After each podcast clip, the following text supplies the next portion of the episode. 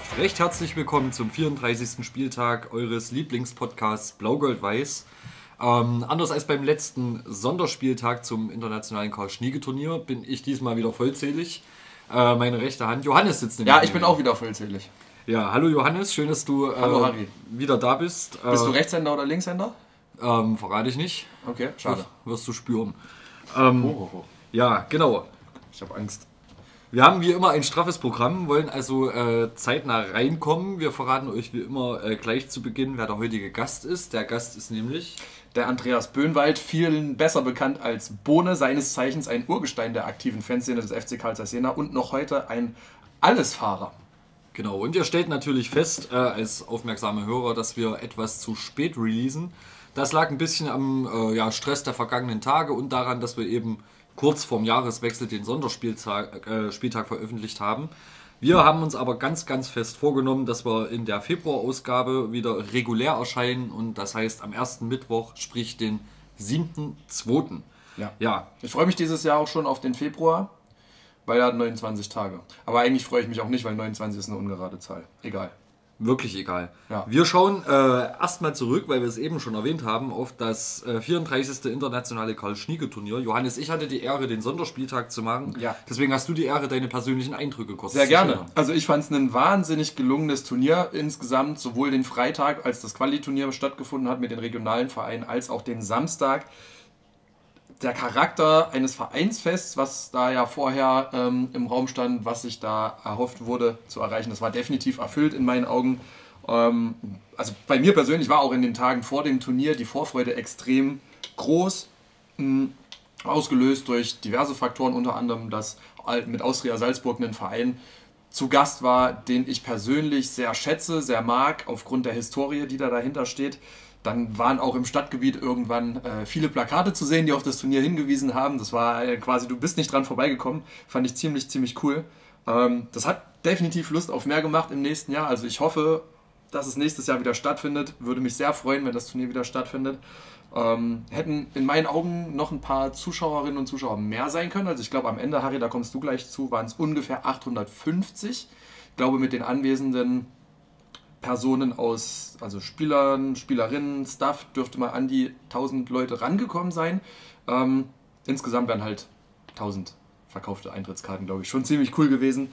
Wenn ich mir was wünschen darf für nächstes Jahr, ähm, dann sind es zwei Dinge. Also ich hätte es sehr, sehr gerne oder würde es sehr begrüßen, wenn noch irgendwie ein weiterer Fanverein äh, aus dem Ausland eingeladen werden würde. Ob die dann kommen oder nicht, das ist ja dann deren ihre Sache, aber ich würde mir zum Beispiel wünschen oder würde mich sehr freuen, wenn sowas wie United of Manchester mit einer Jugendmannschaft kommen würde oder der AFC Wimbledon oder auch CS Lebowski aus Italien. Ganz unterschiedliche Vereine, die dann einen ähnlichen Hintergrund haben wie Austria Salzburg, fände ich ziemlich, ziemlich cool. Vielleicht ist das ja möglich zu machen. Und ähm, dann würde ich mir noch wünschen, dass von offizieller Seite, von Vereinsseite des FCC, da die Kommunikation im Vorfeld ein bisschen besser funktioniert. Also ich fand es jetzt nicht ganz so glücklich, dass zwei Testspiele der ersten Männermannschaft für den Samstag, für den 13. Januar angesetzt waren, die dann aufgrund der Witterung wieder abgesagt wurden, kommen wir auch später noch dazu. Ähm, wo dann aber kein Verweis irgendwie drauf war, dass man dann vielleicht dann stattdessen das Karl-Schniege-Turnier besuchen kann. Also fand ich alles ein bisschen schwierig, hat nicht ganz so funktioniert, wie es hätte funktionieren können. Ansonsten aber bin ich total positiv gestimmt. War geil. Dann danke ich dir für diese fröhliche Einleitung und du hast es eben schon gesagt, ca. 850 Karten, die rausgegeben wurden, zuzüglich dann eben noch Betreuer, äh, Teams etc. Ähm, die Zahl kommt gut hin, davon waren äh, ungefähr 360 Stehplatzkarten verkauft. Das äh, haben quasi die Jungs und Mädels aus der Südkurve bevölkert, die äh, mehreren Tönen nach den absolut würdigen Rahmen geschafft haben, also eine bombastische Stimmung in dieser Halle generiert haben und ja, das war äh, alles in einem sehr würdig. Am Samstag und Freitag haben in Summe 18 Vereine inklusive äh, des FC Karl Jena als Veranstalter teilgenommen. Ähm, wobei äh, die weiter angereisten Gäste aus Wolfsburg, Augsburg, Salzburg und Berlin von der Hertha bereits schon Freitag äh, in Jena waren, dort übernachtet haben und äh, die Salzburger sogar erst Sonntag zurückgefahren sind, also nochmal übernachtet haben. Ja, vielleicht äh, ganz kurzer Auszug zum Sportlichen. Äh, das Quali-Turnier am Freitag, wir hatten es ja im Spezialpodcast breit erklärt, ähm, hat äh, letztendlich reibungslos stattgefunden. Es ging ja circa 15 Uhr los. Ähm, es wurde in zwei Gruppen gespielt. In der Gruppe des FCC, der B11 des FCC, hielt sich dieser auch schadlos, hat alle Spiele gewonnen, hat aber, wie angekündigt, außer Wertung gespielt, war damit quasi automatisch nicht fürs Halbfinale qualifiziert. Ähm, qualifiziert fürs Halbfinale haben sich äh, der FC Thüringen Jena, der FC Saalfeld und äh, in der anderen Gruppe die BSG Chemie Kala, nein, Entschuldigung, das war ein Fehler, äh, Schott Jena und Blau-Weiß Neustadt Orla. Nochmal Entschuldigung, ich bin hier etwas durcheinander gekommen in meiner Meine Liste. Güte. Im Halbfinale Nummer 1 hat sich Seifeld gegen Neustadt Orla 3-1 durchgesetzt. Im anderen Halbfinale Schott gegen Thüringen Jena mit 3-0 im, ja, in einem Stadtduell. Ja, das Neustadt- ist logisch, wenn beide aus Jena kommen, ja. Genau, danke. Äh, Neustadt ist dann am Ende Dritter geworden mit einem 2 zu 1 gegen Thüringen Jena und das Finale hat der SV Schott Jena gegen FC Saalfeld mit 2 zu 0 für sich entschieden und damit hat Schott es geschafft, sich für den Hauptturniertag, für den Samstag zu qualifizieren. Ähm, das Turnier wurde wirklich gut angenommen. Es waren circa 300 Leute schon an dem Freitag da. Es durften dort natürlich auch ein paar mehr sein, sicherlich, aber auch der Tatsache geschuldet, dass sich dieses Quali-Turnier sicherlich erstmal etablieren muss. Mit Sicherheit auch eine Wiederholung im Folgejahr Richtig. erfährt. Und Ja, man muss auch dazu sagen, Start ähm, war auch 15.30 Uhr. Das ist selbst an einem Freitag für Menschen, die einer Lohnarbeit nachgehen, ein bisschen schwierig umzusetzen. Nichtsdestotrotz, ne, hast du völlig recht, das muss sich etablieren. An sich kann man mit diesem Turnier völlig absolut zufrieden sein. Ähm, war sicherlich auch eine coole Erfahrung für die ganzen Kids, äh, mal in der Sparkassenarena zu spielen. Und ja, die Chance zu haben, sich für den Samstag zu qualifizieren. Da kommen wir jetzt dazu. ja, Johannes, du hast ja was ganz Besonderes Richtig. wir die Samstagsreflexion machen. Da ich ja zum, genau, da ich ja zum. Spezialspieltag nicht anwesend war, war es quasi mit meiner Aufgabe, oder habe ich mir selber als Aufgabe gesetzt, den Samstag ein bisschen intensiver zu begleiten. Wir sind nun mal ein Podcast und kein äh, Radio, das heißt, wir können leider keine Live-Moderation machen. Nichtsdestotrotz versuchen wir jetzt mal sowas ähnliches. Ihr könnt uns auch gerne ein Feedback da lassen im Nachhinein, wie ihr das findet. Und zwar würden wir versuchen, euch quasi anhand von Interviews, die ich im Laufe des Turniers geführt habe, ein bisschen durch den Tag zu führen. Und zwar geht es da los ähm, mit einem Interview mit Ruben Friedrich und Markus Kling. Das sind die Trainer der U14 des FCC.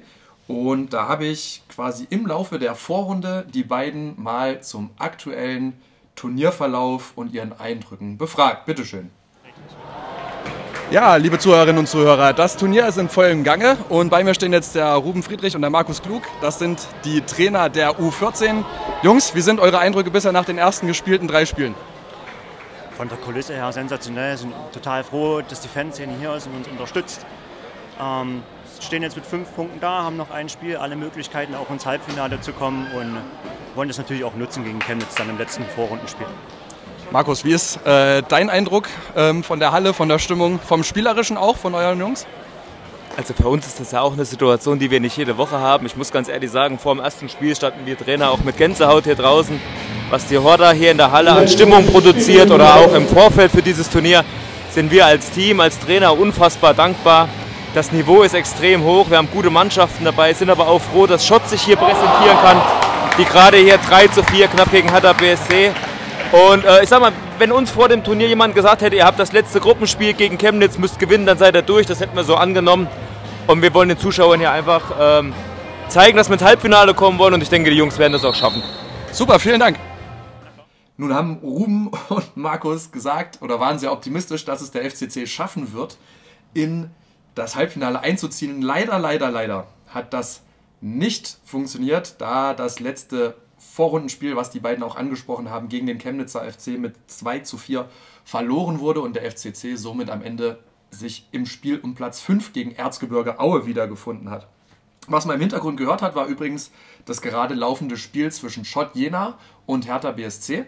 Ein enges 4 zu 3 für Hertha. Ähm, da war Schott, glaube ich, sehr nah dran, einen Punkt zu holen. Leider hat es nicht gereicht am Ende.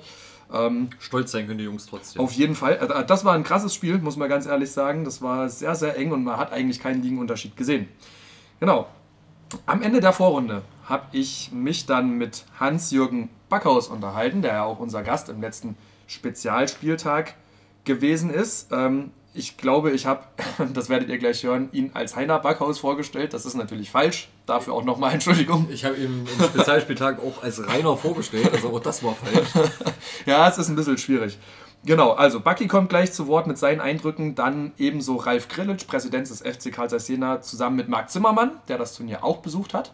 Äh, sehr schön, sehr schönes Zeichen. Dann kommen die Eindrücke von Harry und mir und dann noch als kleiner Teaser auch für die zweite Halbzeit ein Interview mit Bohne. Und das spielen wir euch jetzt der Reihe nach ein. Bitteschön. Die Vorrunde ist soeben beendet worden. Ihr könnt mal reinhören. Beim internationalen KfC-Gewinn hier in Jena gab es einen 3 zu 1 Sieg der Chemnitzer Mannschaft in den ersten FC Nürnberg. Die Vorrunde ist beendet. Der FC Karl Zeiss Jena hat auf Platz 3 abgeschlossen. Heißt Spiel um Platz 5. Heiner Backhaus steht neben mir, war auch zum Spezialspieltag letztens zu Gast. Deine Einschätzung bitte zur Vorrunde und zum bisherigen Turnier. Ja, gesamt, der Gesamteindruck kann nur positiv sein. Wir haben ca. 1000 Zuschauer in der Halle, davon 500, 400, 500 Fans aus der Südkurve, die wesentlich zum guten Gelingen des Geschehens neben dem Platz beigetragen haben. Sportlich sind wir auch zufrieden. Wir haben anspruchsvolle Leistungen gesehen. Die vier Teams, die das Halbfinale erreicht haben, haben verdient das Halbfinale erreicht. Ja, ich persönlich äh, hätte mir schon gewünscht, dass wir, äh, wie die letzten zehn Jahre auch, äh, im Halbfinale ankommen, um den Sieg mitspielen. Das ist es dieses Jahr verwehrt geblieben, aber auch berechtigterweise. Jetzt kann man nur hoffen, dass unsere Mannschaft im Spiel um Platz 5 und 6 nochmal den Sieg einfährt mit der Unterstützung der Südkurve. Aber der Gesamteindruck dieses Turniers, der kann nur positiv sein. Wir sind der festen Überzeugung, dass es die richtige Entscheidung war, von der Werner Seelenbinderhalle in Lobeda in die Sparkassen Arena umzuziehen. Es hat sich bewährt, ein tolles Team, auch von der Sparkassen Arena, die auch maßgeblich zum guten Gelingen dieser Veranstaltung beiträgt. Ich bin der festen Überzeugung, dass alle Teilnehmer dieses Turnieres mit einem Gefühl nach Hause fahren, dass da ist. Also ich will nächstes Jahr unbedingt wieder dabei sein. Alles klar, vielen Dank dir. Jo, wir haben jetzt die Halle verlassen, weil ihr wahrscheinlich in der letzten Aufnahme gehört habt, dass es sehr laut ist. Dementsprechend stehe ich jetzt mit Ralf Grillitsch und mit Marc Zimmermann vor der Sparkassenarena und würde die beiden einfach mal ganz kurz bitten, aus ihrer Sicht den Tag heute zu schildern, im Vergleich vielleicht auch zu vorherigen Karl-Schnieke-Turnieren. Marc, du bist der Erste, der das Wort hat. Wie findest du es heute bisher? Die Stimmung ist überragend. Also äh, wir stehen jetzt hier draußen in der Kälte und es ist ruhig. Äh, in der Halle ist es völlig anders. Äh, nicht nur der Support äh, der natürlich mega war oder ist, wenn der FC gespielt, spielte, sondern allgemein äh, finde ich das ein super Rahmen für das Turnier. Erstens und vor allen Dingen ist es auch so, dass das für die Kids, die spielen, ist ein super Rahmen ist von der Halle, von den, von den Bedingungen, wie sie hier sind. Viele Zuschauer, äh, Eltern, Fans, äh, die die supporten, die Jungs. Und das finde ich gut. Also das ist äh, für so ein Turnier eine klare Steigerung zu dem, was ich ja selber noch erlebt habe oder wie man es in, in, in Lobe da in der Halle erlebt hat. Ist, ist einfach das Gesamtpaket klasse besser. Ralf, du hast die letzten Wochen auch die Vorbereitung miterlebt. Ähm, wie war es für dich in den Wochen der Vorbereitung und wie ähm, steigt, übersteigt der heutige Tag deine Erwartung? Äh, also mit den Wochen der Vorbereitung habe ich zum Glück äh, gut delegieren können. Es waren ja viele, viele Helfer. Also ich habe jetzt hier nicht einen Hallenboden geklebt, aber wir haben schon gemerkt, dass auch neben den anderen Themen, die wir jetzt die letzten Wochen hatten, das einen großen Rahmen eingenommen hat. Und ähm, insofern, es übersteigt meine Erwartungen, äh, was die, die Stimmung betrifft. Das ist phänomenal, was Marc schon gesagt hat. Und man hat auch durchaus bei unseren Jugendspielern gesehen, dass der eine oder andere sich daran erst gewöhnen musste. Und dieser Effekt ist ja sensationell, mal vor so einer Kulisse zu spielen. Was ich mir mehr wünschen würde, wären noch mehr Zuschauer, weil das eigentlich dem Rahmen auch angemessen wäre. Und aus äh, Vereinssicht ist das sensationell, weil natürlich auch ein Außenbild abgeben. Da kommt Nürnberg, da kommt Augsburg, Wolfsburg, Hertha, die werden das auch in die Republik transportieren. Und wenn wir das die nächsten Jahre richtig gut machen, kann das auch noch wachsen. Du hast jetzt die Möglichkeit, unseren Zuhörerinnen und Zuhörern, die heute nicht da sind, ähm, eine Motivationsrede mit auf den Weg zu geben, warum es sich lohnt, spätestens nächstes Jahr zum Karl-Schnieke-Turnier vorbeizugucken. Kommt her, es ist geil und es ist noch lauter als im Stadion, weil die Halle einfach das alles widerspiegelt. Das ist wirklich großartig. Marc, würdest du dich freuen, wenn der erste FC Köln teilnehmen würde im nächsten Jahr? Die können wir einladen, die haben gute Jungs. Äh, und äh, äh, wäre auch eine, eine Mannschaft, die Qualität mitbringt, glaube ich. Zumindest die Jungs, also die Trainer, die ich jetzt kennenlernen durfte in den vier Jahren. Die machen das gut und auch wenn sie eine weite Anreise hätten, es würde sich auch für die lohnen, erst recht mit so einem Support. Letzte Frage aus sportlicher Sicht. Es sind noch im Turnier Dynamo Dresden, Hertha BSC, Wolfsburg und der Chemnitzer FC. Wer gewinnt? Das ist schwer. Also äh, drei richtig oder größere Namen, äh, aber der CFC macht das richtig gut. Ich habe es auch, auch gegen, gegen Jena spielen sehen, haben sie ver- verdient gewonnen, das Spiel. Äh, Tipp, vielleicht hat er. Ralf, du? Ja, ich würde auch sagen, es ist äh, insgesamt auch auf dem Niveau jetzt bei den Mannschaften schon ganz ausgeglichen, aber Hertha hat halt ein, zwei Unterschiedsspieler dabei. Also ich würde auf Hertha tippen. Alles klar. Jungs, vielen Dank und viel Spaß noch im Laufe des äh, ja, Rests des Turniers. Harry, die Vorrunde ist zu Ende. Das stimmt. Das stimmt, ne? Richtig. Gut. Wie bist du zufrieden bisher mit dem Tag? Was ist dein Eindruck? Äh, ja, sportlich ein bisschen enttäuschend, dass der FCC nicht ins Halbfinale geschafft hat, aber äh, ich denke, es ist leistungsgerecht, dass sie am Ende Dritter waren. Da war noch ein bisschen Luft nach oben und vielleicht ein bisschen viel Nervosität. Die Halle ist natürlich als Location super geeignet. Warum interviewst du eigentlich mich? Na, weil ich auch gerne. Wir betrachten das ja retrospektiv alles nochmal nach. Und dann würde ich gerne wissen, ob deine Eindrücke und auch meine Eindrücke sich in, am Tag der Aufnahme des Spieltags noch decken mit dem, was wir vorher am Tag des Turniers gesagt haben. Okay, dann fasse ich mich kurz. Also Location ist natürlich top. Stimmung äh, macht sehr viel Spaß, ist sehr schön, ähm, sehr laut, äh, vor allem zu den Zeitspielen natürlich. Und das sportliche Niveau, was wir hier beobachten, ist natürlich auch sehr, sehr ordentlich. Also es fetzt schon, wie die Kids spielen. An der Stelle müssen wir auf jeden Fall noch den Redaktionstipp abgeben. Es sind noch im Turnier um den Turniersieg der Chemnitzer FC, der VfL Wolfsburg, Hertha BSC und wer noch? Wer ist Team 4? Dynamo. Dynamo. Wer gewinnt? Ich denke, am Ende wird Wolfsburg das Turnier gewinnen. Ich sag Hertha BSC. Ich bin gespannt, wer von uns beiden recht hat. Wir werten das auf jeden Fall aus. Harry, danke. Danke. Und jetzt hört ihr auch gleich die Stimme von Bohne. Bohne, deine Einschätzung bitte bisher zum heutigen Tag. Wie findest du es? Es ist ein schönes Turnier, sehr gut organisiert ähm, und macht Lust auf eine Wiederholung im nächsten Jahr. Also es kann gerne zur Tradition werden. Und sportlich, naja. naja, Mittelmaß halt wieder FCC. Alles klar. Was wirst du denjenigen nächste Woche, die nicht beim Turnier gewesen sind, erzählen über dieses Turnier? In äh, drei Stichworten. Guten Support von der Kurve verpasst. Ja, in drei Stichworte. Du kannst auch gerne drei Sätze draus machen. Oder fünf Sätze. Das steht dir völlig frei. Aber sonst schimpft Harry wieder und wir hätten das hier zu sehr in die Länge gezogen. Harry kann auch schimpfen, was er will. Nein, äh, was soll ich sagen? Also mir hat es gefallen oder gefällt es noch. Wie gesagt, bis auf den sportlichen Ausgang, aber ansonsten ist eigentlich alles top rundherum. Ich finde auch ein Zehner als Eintritt angemessen, gutes Essen. Also stimmt, alle, alle Aspekte, die fürs, für den Fußballfan wichtig sind, sind erfüllt. Es, ja, auf jeden Fall. Es stimmt alles bis auf das sportliche Ergebnis vom FCC. Ja, das kennen wir leider aus den letzten Jahren ja nur zur Genüge. Bohne, vielen Dank. Wir hören uns dann in Halbzeit 2 auf jeden Fall wieder, freuen uns da auch schon sehr drauf. Am Ende dürfte relativ klar sein, dass ähm, viele dieser Menschen, inklusive mir, sportlichen Sachverstand besitzen. Denn das Turnier hat tatsächlich die Mannschaft gewonnen, die hier am meisten genannt wurde, Hertha BSC. Das finden manche Mitglieder aus unserer Podcast-Redaktion schlecht. Ich finde es gut. Ich habe mich geirrt. Ich habe Harry, Wolfsburg gehört? wie ihr gehört habt. Du bist sonst immer derjenige gewesen, der ähm, sehr viel der Meinung ist, einen großen sportlichen Sachverstand zu haben. Leider hat es hier nicht gereicht. Oder anders gesagt, es ist mal die Wahrheit ans Licht gekommen. Dann freu dich. Ja, ich freue mich auch.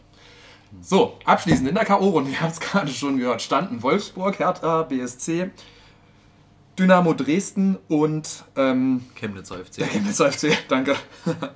Äh, der FCC hat das Spiel um Platz 5 leider gegen Aue verloren gehabt. Und dann waren quasi die Finalspiele noch offen. Am Ende hat, wie ihr es gerade gehört habt, Hertha BSC das Turnier gewonnen nach einem 9-Meter-Schießen gegen Dynamo Dresden im Finale. Ich finde auch verdient. Hertha war meiner Meinung nach die beste Mannschaft und hat es dann auch gepackt, am Ende das Turnier zu gewinnen. Nachdem das Turnier zu Ende war, haben oder habe ich mich noch unterhalten mit Gerhard und Ermin. Das waren die beiden Trainer der Jugendmannschaft vom SV Austria Salzburg. Ich bitte jetzt schon an dieser Stelle meine Stimme zu entschuldigen. Sie war nach dem letzten FCC-Spiel etwas angeschlagen. Ich glaube, man versteht die Fragen trotzdem. Viel wichtiger ist aber auch, was die beiden Jungs aus Salzburg geantwortet haben. Bitteschön. Das letzte, das letzte Spiel der Salzburger Austria ist gespielt. Bei mir stehen die beiden Trainer, Gerhard und Ermin. Ihr habt jetzt noch eine lange Reise vor euch zurück nach Salzburg. Was erzählt ihr den Leuten, wenn ihr morgen wieder zu Hause seid, wie eure Zeit in Jena gewesen ist? Ja, ich denke, wir können auf ein richtig geiles Turnier zurückblicken. Vor allem, wenn ihr an das erste Spiel gleich denkt gegen Karl Zeiss Jena. Riesenkulisse, Gänsehaut pur, auch für die Trainer. Das war eine ganz neue Erfahrung auch für die Spieler und ich denke, wir können uns auch sportlich sehr, sehr viel mitnehmen. Ich kann mich dem Gerhard da nur anschließen. Also es war wirklich ein Festival, was die Fans hier gemacht haben und natürlich super schön bei so einem U14-Turnier dabei zu sein. Wie schätzt ihr eure, euer sportliches Abschneiden ein? Seid 9. von 10 geworden. Ähm, ihr habt gerade schon, oder du hast gerade schon gesagt, dass ihr viel mitnehmen könnt ähm, für euch. Was genau könnt ihr mitnehmen? Ja, also zum einen ist natürlich das Niveau vom Bundesliga-Fußball, würde ich sagen, sind ja doch einige Fußball-Bundesliga-Nachwuchsmannschaften auch dabei, doch wesentlich höher als das bei uns in Salzburg. Wir kommen, haben zwei Turniere in Salzburg jetzt gewonnen in der Halle, kommen dann daher, das Tempo doch ganz, ganz anders und da geht es einfach viel mehr zur Sache und da muss man sich einfach erstmal anpassen. Und von dem her ist da viel Lernbedarf mit dabei. Ermin, letzte Frage. Wenn man in Salzburg zu Besuch ist und aus Jena kommt, warum sollte man sich ein Spiel der Austria angucken und nicht von Red Bull? Das ist eine Frage, die leicht zu beantworten ist, und zwar wegen der Stimmung und wegen den Fans. Also das ist der einzige Grund, weshalb die äh, Leute aus Jena gerne nach Salzburg kommen können und auch was erleben können dann auch. Alles klar, Jungs. Vielen Dank. Euch eine gute Heimreise und hoffentlich bis nächstes Jahr. Vielen Dank. Ja, danke Johannes für diese äh, gekonnte Turnierdurchführung im Nachgang.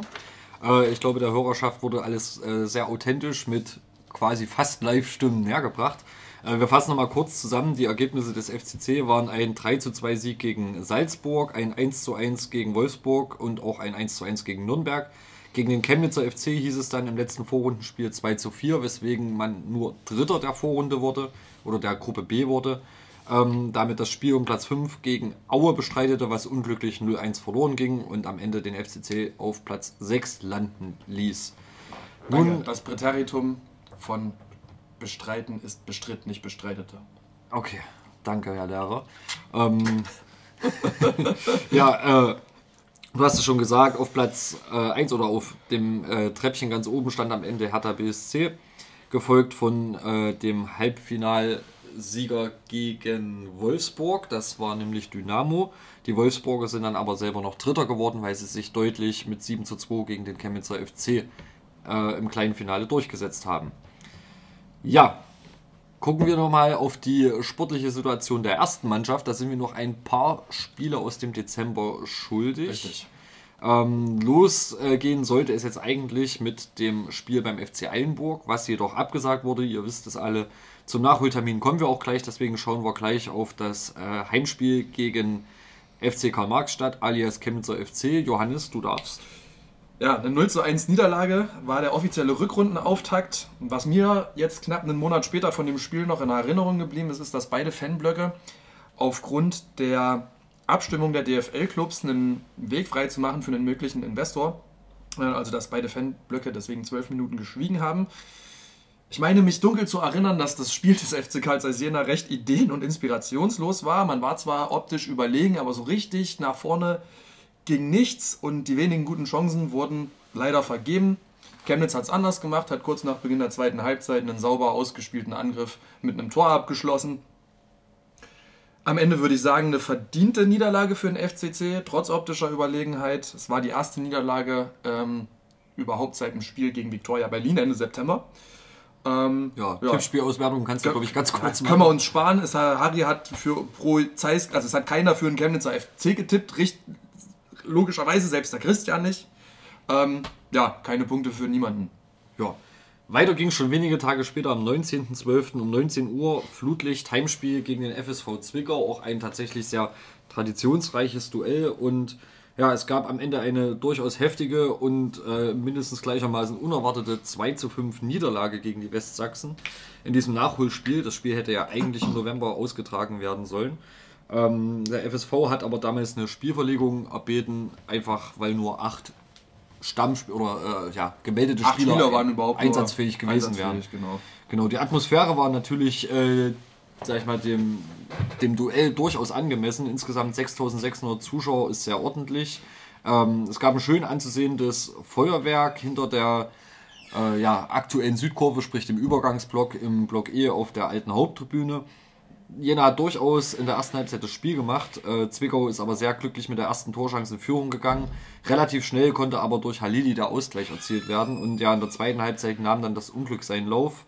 Zunächst äh, erzielte Zimmermann, der auch mal im Zeitstress unterwegs war, das 2 zu 1. Ähm, und wenig später mit dem, ich glaube, vierten Torabschluss gab es das 3 zu 1. Ja, es gab auch noch eine rote Karte für Verkamp, der einen Einwurf schnell ausführen wollte, damit brutal einen Gegenspieler Ja, traf. das ist so ein Ding, ne? Das Er hat ist aber eine knapp überlebt. Ja, also der, also der Zwickauer macht's halt auch clever. Das ist eine rote Karte, die kann man geben, die muss man nicht geben. Ist, ja, also ist vom Ball ist noch niemand erschlagen worden, meiner Meinung nach. Äh, wobei ich nicht weiß, wie das mit Schweden ist. Also, ob ein Schwan, wenn der von einem Ball getroffen wird, stark von einem Fußball. Also so ein, wirklich ein Tier und jetzt nicht der Zwickauer an sich, also der gemeine Zwickauer. Ja, aber es schweift schon wieder ab. Wollen wir weitermachen? Ja.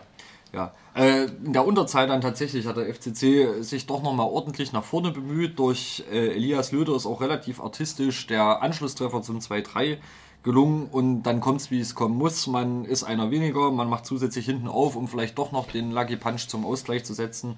Dann gab es noch zwei schnell und sauber ausgespielte Konter. Am Ende steht ein durchaus enttäuschendes 2 zu 5. Äh, und auch die letzten Minuten des Part äh, der Partie waren dann doch irgendwo unwürdig dem FCC. Äh, man darf sich gegen den, ich glaube zu dem Zeitpunkt Tabellenvorletzten bei einem Mhm. Heimspiel auf jeden Fall nicht so abschießen lassen. Ja, das, ist, das Ja. ähm, muss nicht sein. Ja. Vielleicht noch kleine Anmerkungen in Richtung Zwickau. Also das wiederholte, ausufernde Jubeln vor den Fanblöcken des FC Karl Zeiss, das hätte man sich auch sparen können. Also ja, sind und bleiben halt Trottel. Was zu dem Zeitpunkt auch noch keiner wusste, ist, dass es äh, vom Trainergespann Klingbeil Lange und Torwarttrainer Kurz das letzte FCC-Spiel war. Die Entlassung kurz nach Weihnachten ist euch sicherlich nicht entgangen. Deswegen gibt es dazu auch noch gleich ein paar Worte mehr im Zuge des Mhm. Ausblicks. Es soll nämlich weitergehen mit jetzigem Stand ähm, mit dem Nachholer in Eilenburg, eine Woche vor dem eigentlichen äh, Wiederbeginn der Regionalliga Nordost, und zwar am Sonntag, den 21. Januar um 13 Uhr. Äh, wir hoffen, dass das Spiel stattfindet, äh, was jetzt das Wetter nun die nächsten Tage noch, äh, sag ich mal, mit väterlichen Frost und großen Niederschlägen in den letzten Monaten verursacht, das können wir jetzt noch nicht abschätzen. Ähm, das ist aber das erste Spiel für das neue Trainergespann, wobei Henning Bürger äh, ein alter Bekannter ist, zum dritten Mal als Cheftrainer an der Seitenlinie stehen wird, auch schon unser Podcast-Gast war, kurz nachdem er die Trainerfunktion sozusagen wieder zurückgegeben hat äh, in 2023. Und er wird zukünftig assistiert von äh, Florian Matt und Bernd Jame. Oder Jaime. Wir wissen es nicht. Ich weiß es wirklich nicht. Also ich habe keine Ahnung. Florian Matt, der kommt vom Berliner AK, ist ähm, 32 Jahre alt, hat in seiner beruflichen Laufbahn unter anderem schon in China, Mexiko und Kolumbien gearbeitet, hatte auch Stationen wie den 1. FC Gera 03, FC Krei, Union Fürstenwalde, Weibob United und Palm Beach Sharks. Das sind Vereine aus Neuseeland. Und äh, Bernd Jaime, 48 Jahre, kommt aus Darmstadt, Torwarttrainer, hat unter anderem schon als Torwarttrainer gearbeitet in Sandhausen, Hoffenheim, Halle und ebenfalls in China, bevor er äh, 2020 Torwartkoordinator im NLZ von Darmstadt 98 geworden ist. Beiden wünschen wir natürlich viel Erfolg. Ein bisschen nachdenklich zumindest stimmt, dass die beiden in ihren tatsächlich eigentlich noch relativ jungen Karri- Karrieren schon relativ viele Stationen hatten. Ähm, ja, werden wir einfach sehen, wie es läuft. Schauen, ob Eilenburg stattfindet. Ähm, Starker Spiel. Aufsteiger auf jeden Ja. Fall. Perspektive Klassenerhalt durchaus realistisch äh, Mhm. für die Jungs aus Nordsachsen. Und ja, es wird auf jeden Fall eine schwere Aufgabe und mal gucken, wie ja, die Vorbereitung so lief mit den ausgefallenen Testspielen etc., wie das kompensiert wurde. Wir sind gespannt, drücken natürlich die Daumen und freuen uns auf ein schönes Spiel. In Eilenburg äh, war lange kein äh, FCC-Spiel mit, sag ich mal, der Ausnahme der Corona-Zeit, wo Ja. aber sicherlich äh, pandemiebedingt und maßnahmenbedingt nicht so viel zugelassen war. Die Woche drauf geht's schon weiter in Greifswald. Ähm, Sonntag, 28.01., 13.30 Uhr. Greifswald aktuell Tabellenführer. Ich glaube, das ist ein Spiel, was den Namen Auswärtsspiel bei einer Distanz von über 500 Kilometern Anreise, einfache Strecke auf jeden Fall verdient. Wird sehr interessant in Greifswald im Volksstadion, weil es seit dieser Saison einen neuen Gästeblock gibt. Der befindet sich in der Kurve hinter dem Tor. Ähm, ja, ich freue mich drauf. Harry, uns bleibt an der Stelle eigentlich nur noch übrig zu tippen. Ja, also wie das Hinspiel, Spiel ausgeht. Im Hinspiel gab es ja äh, am zweiten Spieltag, erstes Heimspiel, ähm, dank einem späten Ausgleichstor äh, für uns durch Maurice Hehne ein 1 zu 1 Unentschieden, wobei zu dem Zeitpunkt natürlich auch noch nicht so klar absehbar war, dass Greifswald doch recht souverän an der Tabellenspitze ein halbes Jahr später thronen wird. Äh, ja, ich tippe trotzdem, dass äh, der Trainerwechsel sich da ein bisschen bemerkbar macht, dass Henning Bürger die richtigen Kniffe und Worte findet und wir tatsächlich einen 3-2 Auswärtssieg holen. Der Bene tippt 1-1 unentschieden, also ein äh, Vorsichtstipp oder Sicherheitstipp. Der Christian tippt auf einen souveränen 2-0 Auswärtssieg, der Toni tippt auf ein knappes 2-1 auswärts. Johannes, dein Tipp darfst du wie immer selber sagen. 0-1, so wie letzte Saison auch. Und wir werden dem Greifswalder FC auf jeden Fall im eigenen Stadion eine Niederlage zufügen. Genau. Und vom nächsten Podcast-Release gibt es dann noch das Heimspiel am 3. Februar um 16 Uhr. Aufgepasst, wie gesagt, 16 Uhr. Ja. Ähm, Live-Spiel. Juhu. Genau, Heimspiel gegen SV Babelsberg 03. Das erste Heimspiel im Jahr 2024. Der Gegner ist zumindest äh, in der Hinrunde gut in Form gewesen oder vor der Winterpause gut in Form gewesen. Steht in der Tabelle auch nicht ganz zu Unrecht vor dem FCC. Auch das Hinspiel bei Babelsberg haben wir leider auch hochverdient 1 zu 2 verloren in der englischen Woche im August. Äh, Und ja, wir appellieren natürlich alle unsere Zuhörerinnen und Zuhörer auch in 2024 zahlreich ins Hans-Appe Sportfeld zu strömen, dass wir uns gemeinsam äh, ja, für die Hinspielniederlage rächen können. Johannes. Ich mache ganz fix die Mädels. Ähm, da sind seit dem letzten Podcast-Spieltag zwei Spiele gespielt worden. Es gab einen 3 zu 1 Heimsieg gegen den SV 67 Weinberg und einen 2 zu 0 Auswärtssieg beim zweiten Team der TSG Hoffenheim. Das heißt, aktuell stehen die Mädels nach äh, 13 Spielen mit 24 Punkten, nur zwei Punkte hinter einem Aufstiegsplatz. Die werden aktuell belegt vom HSV und von Turbine Potsdam. Ähm, Winterpause ist beendet. Seit dem 8. Januar sind die Mädels wieder im Training und der Gegner im DFB-Viertel, äh, DFB-Viertelfinale, DFB-Pokal-Viertelfinale ist mittlerweile auch ausgelost. Es wird der Sieger der Partie Offenbach gegen Bayern. Dieses Spiel wird am 21. Januar ausgetragen. Kleiner Ausblick: Am 28. Januar findet ein Testspiel bei Viktoria Berlin statt.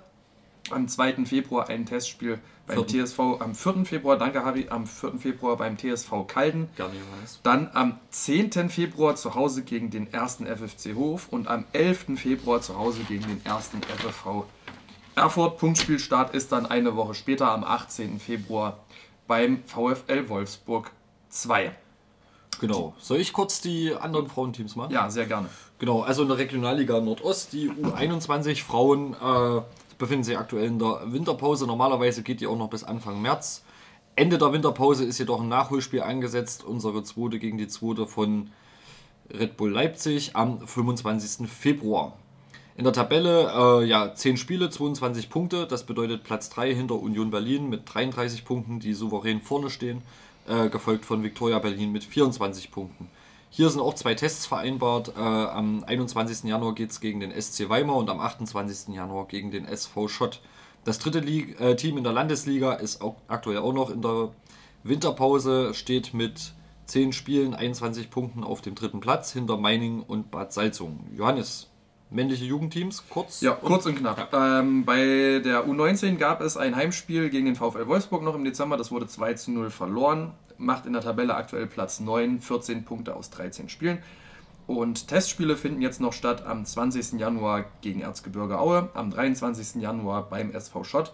Und dann geht es am 27. Januar auch schon ähm, mit einem Punktspiel weiter, nämlich bei Berlins Nummer 2 Union Berlin. Haha. Und bei der B-Jugend, das war ein kleiner Sei- Seitenhieb. Ähm, und bei den B-Junioren, also bei der U17, ähm, gab es ein 1 zu 3 gegen Union Berlin 2. Und ähm, am 14. Januar ein Testspiel gegen Dynamo Dresden. Leider, leider liegt mir das Ergebnis nicht vor. Ich, Ja, das liegt hier nicht vor. das ist bitter. Halte ich nicht dran auf. Nee, halte ich mich auch nicht.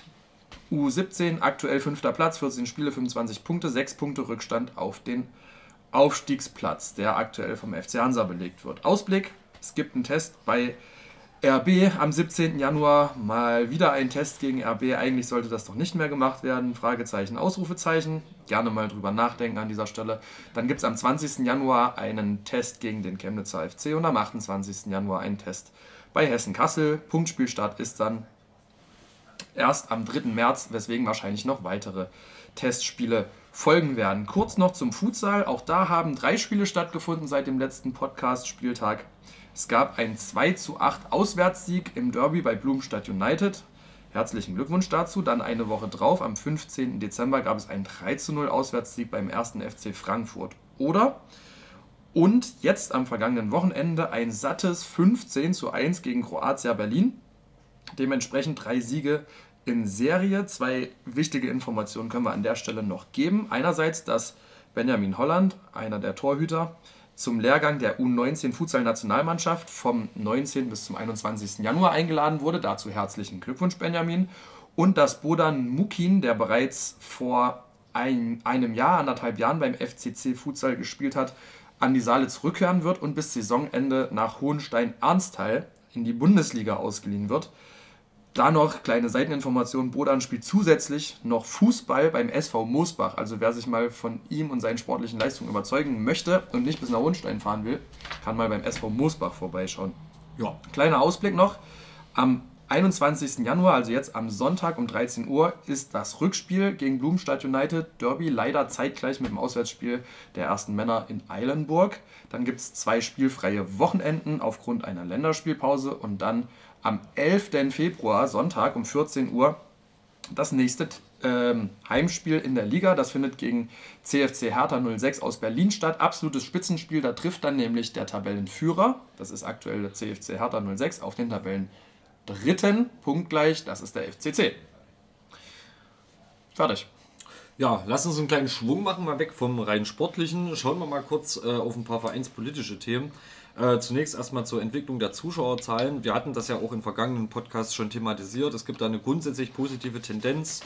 Ähm, dass es an einem Samstag gegen den Chemnitzer FC zur 0-1-Niederlage nur 4.748 Zuschauer ins Sportfeld schafften, wirkt etwas gering, wobei der Gegner äh, CFC auch im Vergleich zu vor, keine Ahnung, acht bis zehn Jahren stark an Zugkraft verloren hat und auch selbst den Gästeblock nicht ansatzweise voll bekommen hat, trotz relativ kurzer und äh, ja, mehr oder weniger bequemer Anreise.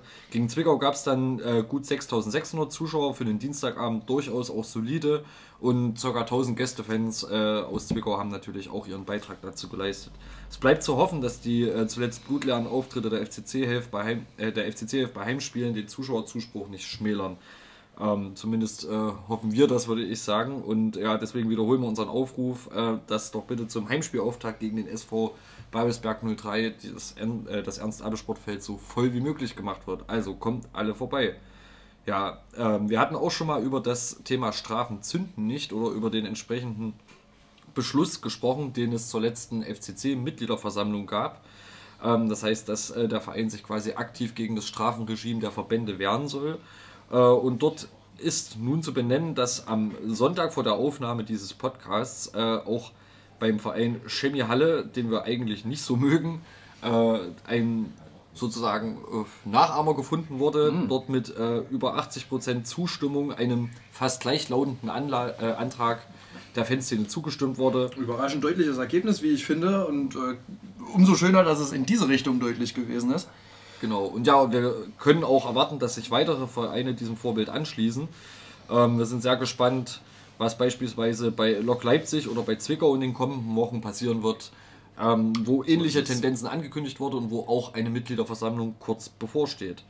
Ja, ähm, Gehen wir noch ein bisschen äh, weiter auf ein paar kulturellere Themen. Äh, oh. Johannes, kannst du was zum Becherpfand-Projekt, was wir hier ausführlich vorgestellt haben, sagen? Ja, zum Becherpfand-Projekt muss man sagen, es ist erstens eine sehr tolle Sache und zweitens die Zahl, die auf der FCC-Homepage aktuell veröffentlicht ist, 2006 Euro sind das aktuell nach drei Heimspielen ähm, ja, die kann man noch ein bisschen ergänzen, nämlich um 680 Euro vom Weihnachtssingen, was im Dezember stattgefunden hat, und um 422 Euro vom Karl-Schnieke-Turnier jetzt am Wochenende. Das heißt, die Becherpfand-Aktion, ähm, das Becherpfand-Spendenprojekt hat bisher schon 3108 Euro eingespielt. Das ist sehr stark.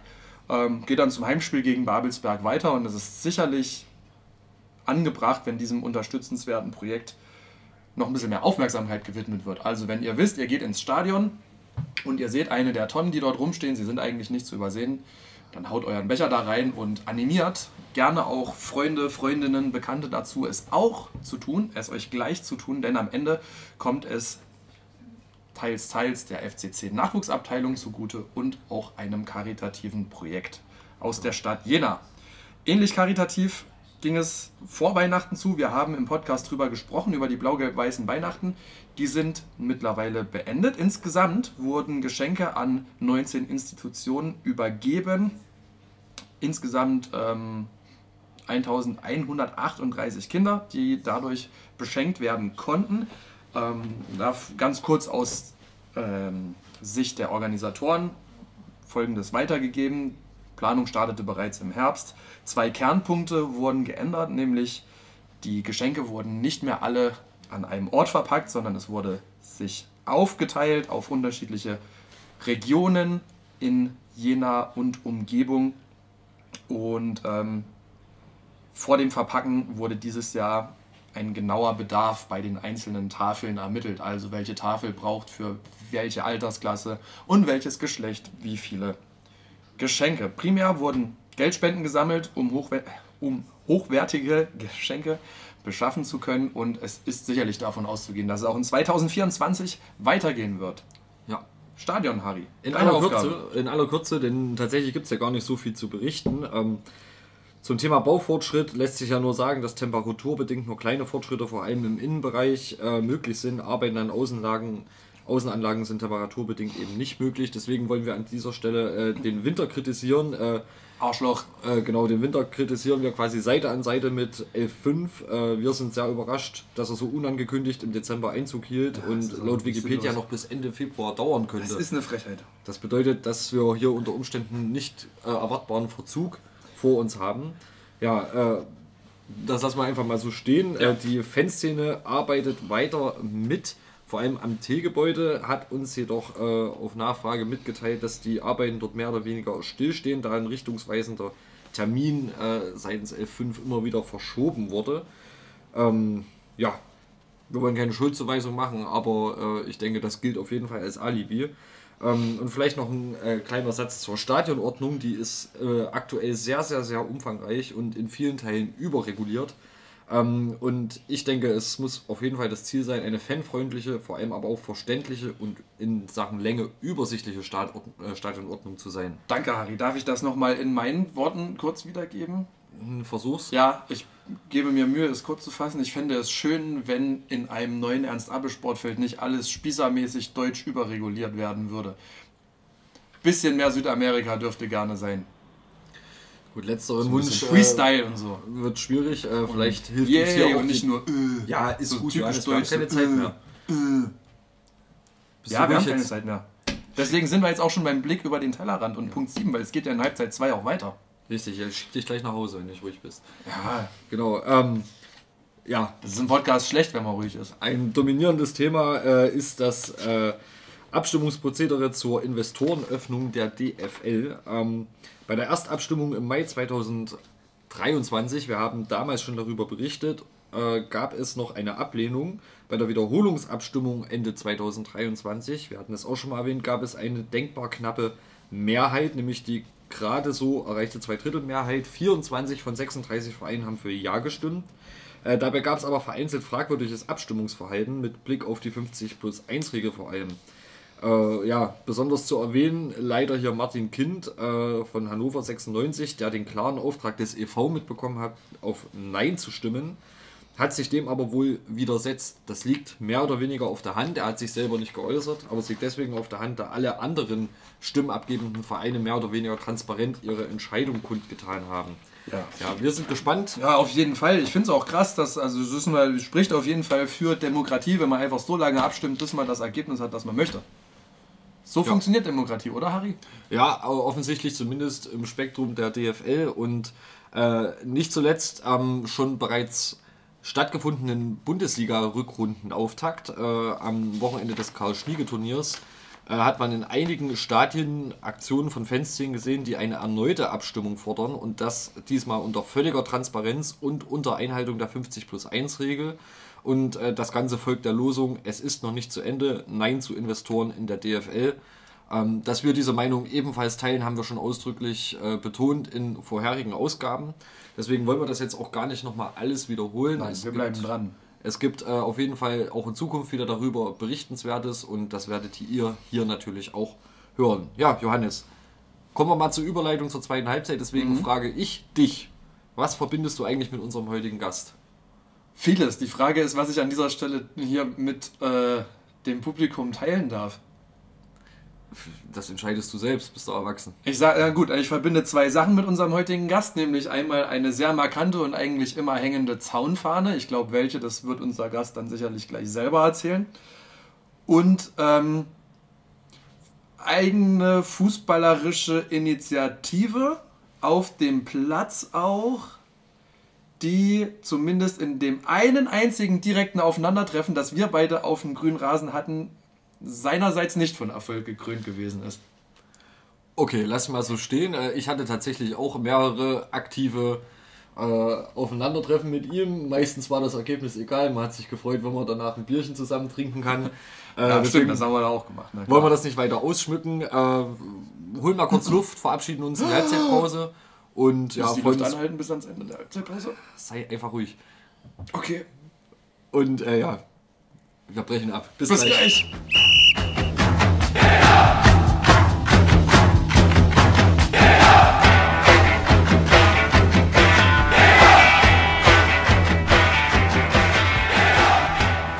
Liebe Zuhörerinnen und Zuhörer, Harry hat mir äh, erlaubt, weiter zu sprechen und auch wieder zu atmen. Danke dafür. Ja, unter Bewährung. Jetzt, ja, wir machen jetzt die Halbzeitpause.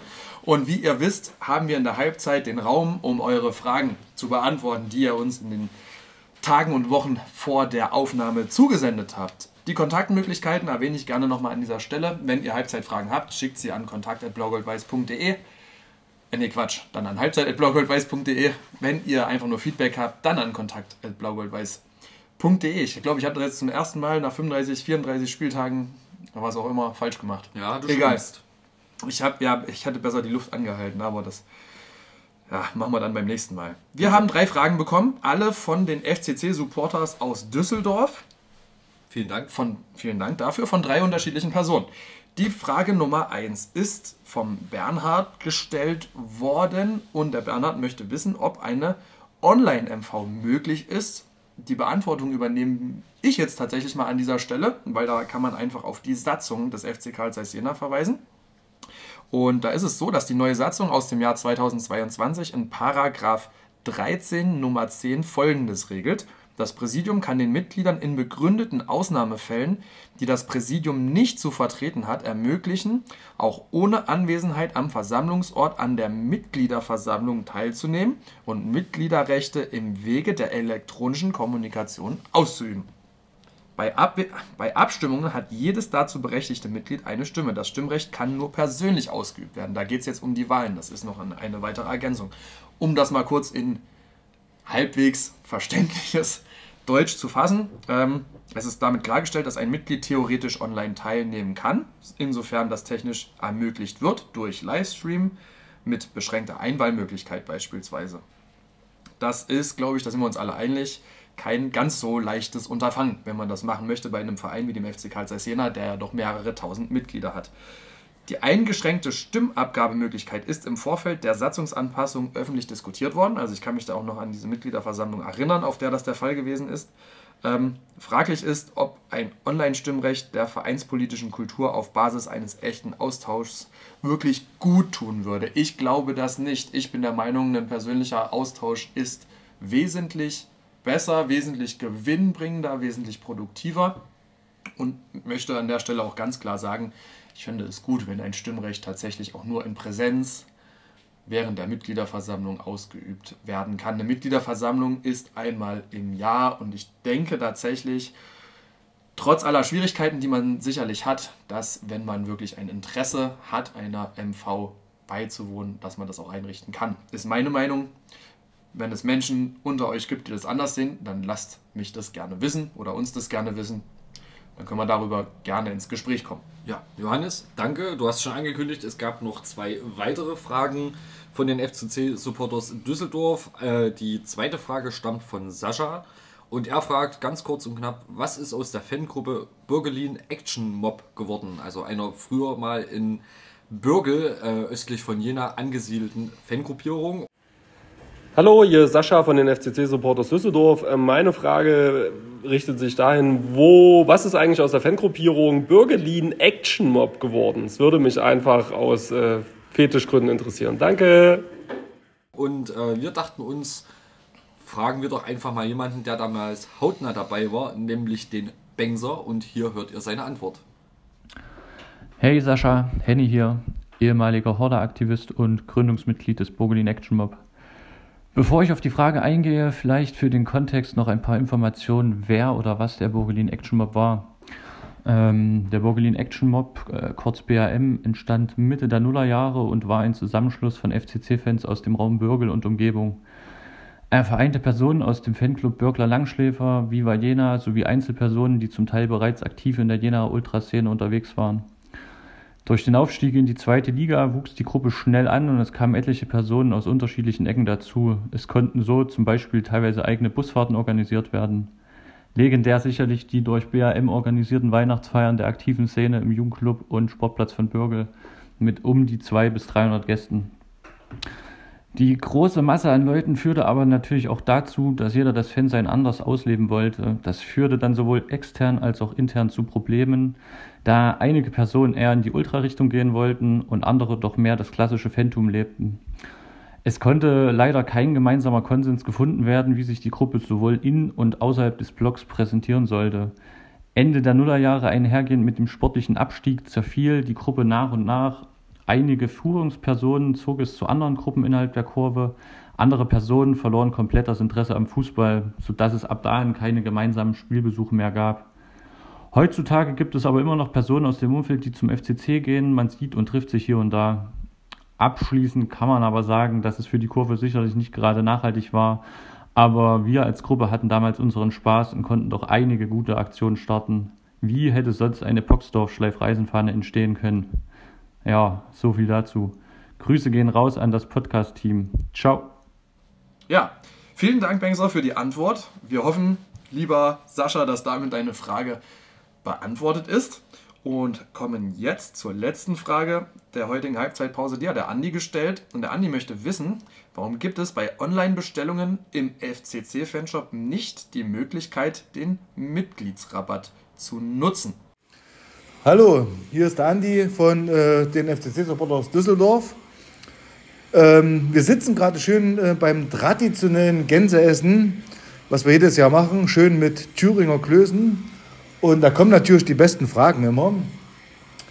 Ähm, meine Frage bezieht sich ähm, auf den Mörsch von Zeiss. Ich war letzte Woche ähm, gegen Meuselwitz im Stadion. Es war bitterkalt. Wir haben uns ähm, Handschuhe gekauft und ich konnte da natürlich dann meine Mitgliedskarte für den Rabatt anwenden. Meine Frage wäre, warum kann ich das nicht im Online-Shop? Ich weiß nicht, wie viele äh, Pakete mittlerweile nach Düsseldorf gewandert sind, weil wir bestellen ständig was und können aber unseren Rabatt oder unseren Mitgliedsrabatt nicht irgendwo einlösen. Warum geht das nicht? Für eine Antwort wäre ich äh, sehr dankbar. Ansonsten schöne Grüße. Bis dann. Ciao. Diese Frage haben wir an Steffen Heilmann weitergeleitet, seines Zeichens Hauptverantwortlicher für den FCC-Fanshop. Bitteschön. Das ist im Grunde ganz einfach erklärt, was wir auch schon öfter getan haben. Ähm, es gibt äh, diese, diese Verbindung quasi nicht zwischen der, zwischen der Mitgliederverwaltung, also quasi dieser Abfrage der Mitglieder und dem aktuellen Online-Shop. Also sprich, man kann jetzt nicht äh, sagen, äh, Mitglied XY ist Mitglied und kriegt daraufhin äh, seinen Rabatt automatisch. Das kann ich vor Ort machen, indem ich die Karte sehe, zum Beispiel, oder die Mitgliedsnummer, den Namen. Aber es gibt das die technische Voraussetzung noch nicht zwischen der Mitgliederverwaltung und dem Online-Shop.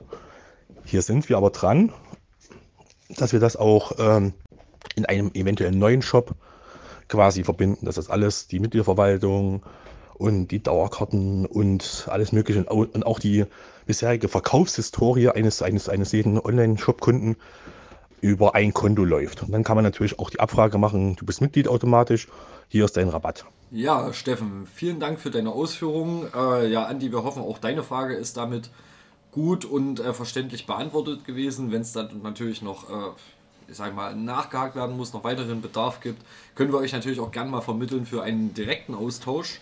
Ähm, bedanken uns also jetzt nochmals für äh, alle Fragen aus den Reihen der FCC Supporters Düsseldorf. Sehr vorbildlich, wie ihr dieses Format nutzt.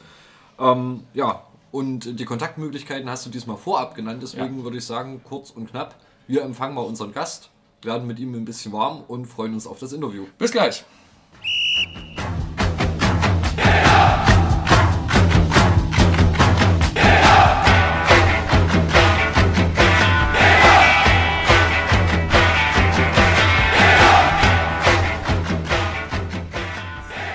Ja, ab jetzt läuft das Mikrofon auch.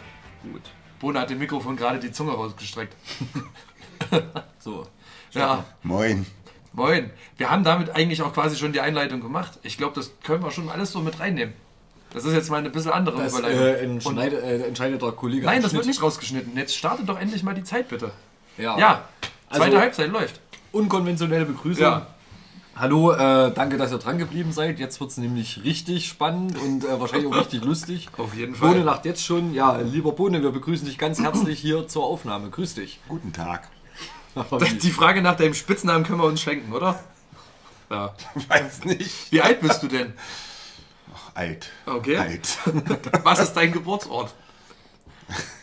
Schönste Stadt der Welt. Ich bin stolzer Jenenser. Was war dein erstes FCC-Spiel im Stadion? Ähm, bewusst war das irgendwann mal gegen Lok Leipzig. Ich muss jetzt mal überlegen. Warte mal. 82. Irgendein Flutlichtspiel. 3 zu 0 ging das aus. Zwei Elfmeter vom Schnupphase. Vervollständige bitte folgenden Satz. Der FC Thüringen Jena ist. Geiler Verein. Vervollständige bitte auch den nächsten Satz. Karl Zeiss Jena und der FC Bayern. Sind auch geile Vereine. Ist Jena eine Lichtstadt oder eine Nichtstadt? sind viele Straßenlaternen, die öfters mal aus sind. Nee, Jena ist eine Nichtstadt. Lobeda oder Winzerla? Jena Ost. Casablanca oder F-Haus? F-Haus. Fanprojekt oder Paradiescafé? Fanprojekt. Okay. Super. Du bist der Nichts Erste. gegen Alf. Bone, du bist der Erste, der es wirklich geschafft hat, dieses kurze Interview mit Steckbrief am Anfang wirklich kurz zu halten. Respekt. Das hat noch keiner geschafft. Oder ist es Fisherman's Friend zu scharf? Nein, die bin ich gewohnt. Ja, okay. Lass uns mal ein bisschen auf den äh, Mensch Andreas B. alias Bohne schauen. Ähm, du hast gesagt, du bist waschechter Jenenser. Wo hast du dich in Kindheit und Jugendzeit rumgetrieben? Jena Ost. Okay. Also du musst jetzt nicht mal mit einer Silbe antworten, aber... Ähm, Was genau. ging in Jena Ost so? Bolzplätze. ja, eigentlich gab es einen Bolzplatz. Ähm, wenn der besetzt war durch irgendwelche älteren Jungs, sind wir, also ein paar Kumpels und ich, ausgewichen und haben versucht, auf dem damaligen Postsportplatz Fußball zu spielen. Wir sind auch schon bis Großlübbichau gelaufen damals, um eine Wiese zu finden, um selber zu kicken. Ja, du hast einen Sohn, man munkelt, er ist auch Fußballfan, ist das richtig? Ich glaube ja. wir, wir gehen mal davon aus, dass du derjenige warst, der dafür verantwortlich ist, dass dein Sohn beim FCC ins Stadion geht. Wer war bei dir dafür verantwortlich, dass du zum FCC gekommen bist? Es klingt doof, aber es war mein Vater, der das, glaube ich, bitterböse bereut hat. War dein Vater auch ähm, so ein extremerer Zeiss-Fan, wie du es heute bist und auch schon viele, viele Jahre warst? Na, Der, der war Sympathisant, mehr eigentlich nicht. Der hat gewusst, dass ich das möchte und ja, hat mich dann irgend, also er hat irgendwann mal den Fehler begangen, mich da mal hinzuschaffen zu dem besagten Spiel, was vorhin schon zur Sprache kam. Und ja, Dann ist er noch zwei, dreimal mitgegangen. Und ab da war ich dann alleine unterwegs. Beziehungsweise, also ohne Fati. Okay. Pass auf, wenn man dich nicht im Stadion antrifft, wo trifft man dich dann an? Und jetzt sag nicht Jena Ost. Zu Hause.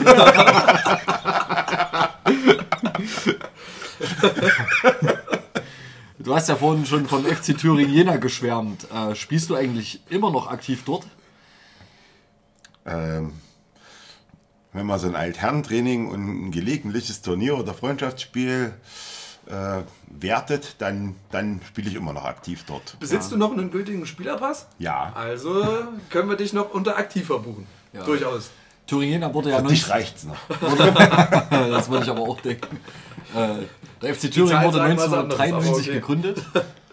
Ähm, hattest du auch vorher eine eigene fußballerische Vergangenheit, bevor es den FC Thüringen überhaupt gab?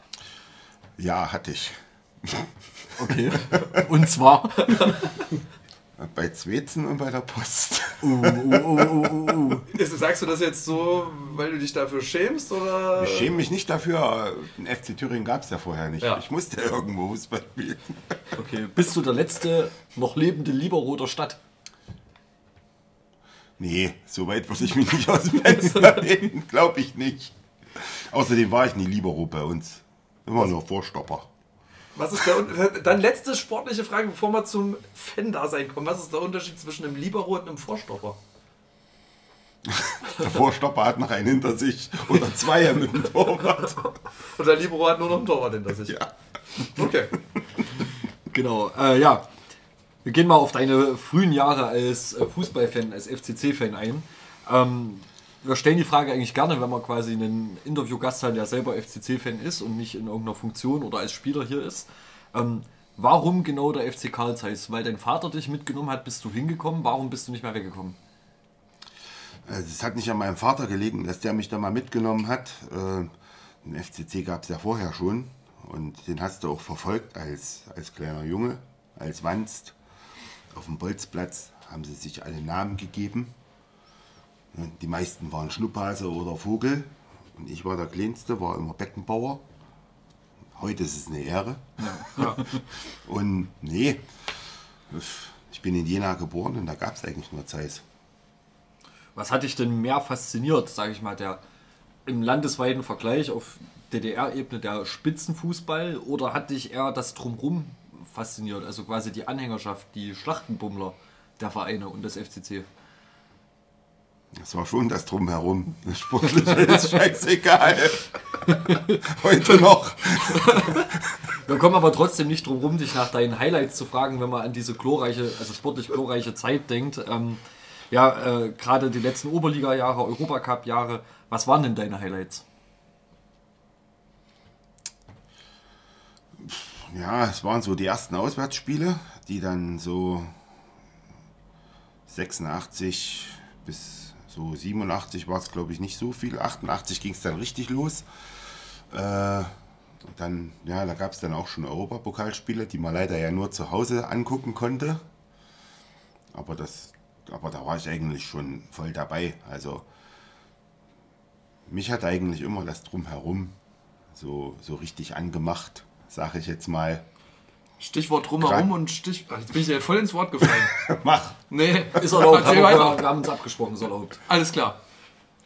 Stichwort Europapokal, Stichwort drumherum. Du bist der Einzige hier am Tisch, der das Heimspiel gegen Sampdoria miterlebt hat. Das letzte Europapokal-Heimspiel des FC Karl Zeiss Jena bis heute. Wir wissen nicht, was noch kommt. Mal gucken. Wir sind gespannt. Ich hoffe, ihr erlebt noch das nächste. Du hast dementsprechend auch quasi den Auftritt der Ultras Tito im Ernst-Abbe-Sportfeld gesehen. An was kannst du dich dran erinnern? Bei denen auf der, Stra äh, auf der Fahne stand Fotze. F-O-C-E. Ultras Fotze. Irgend sowas war das.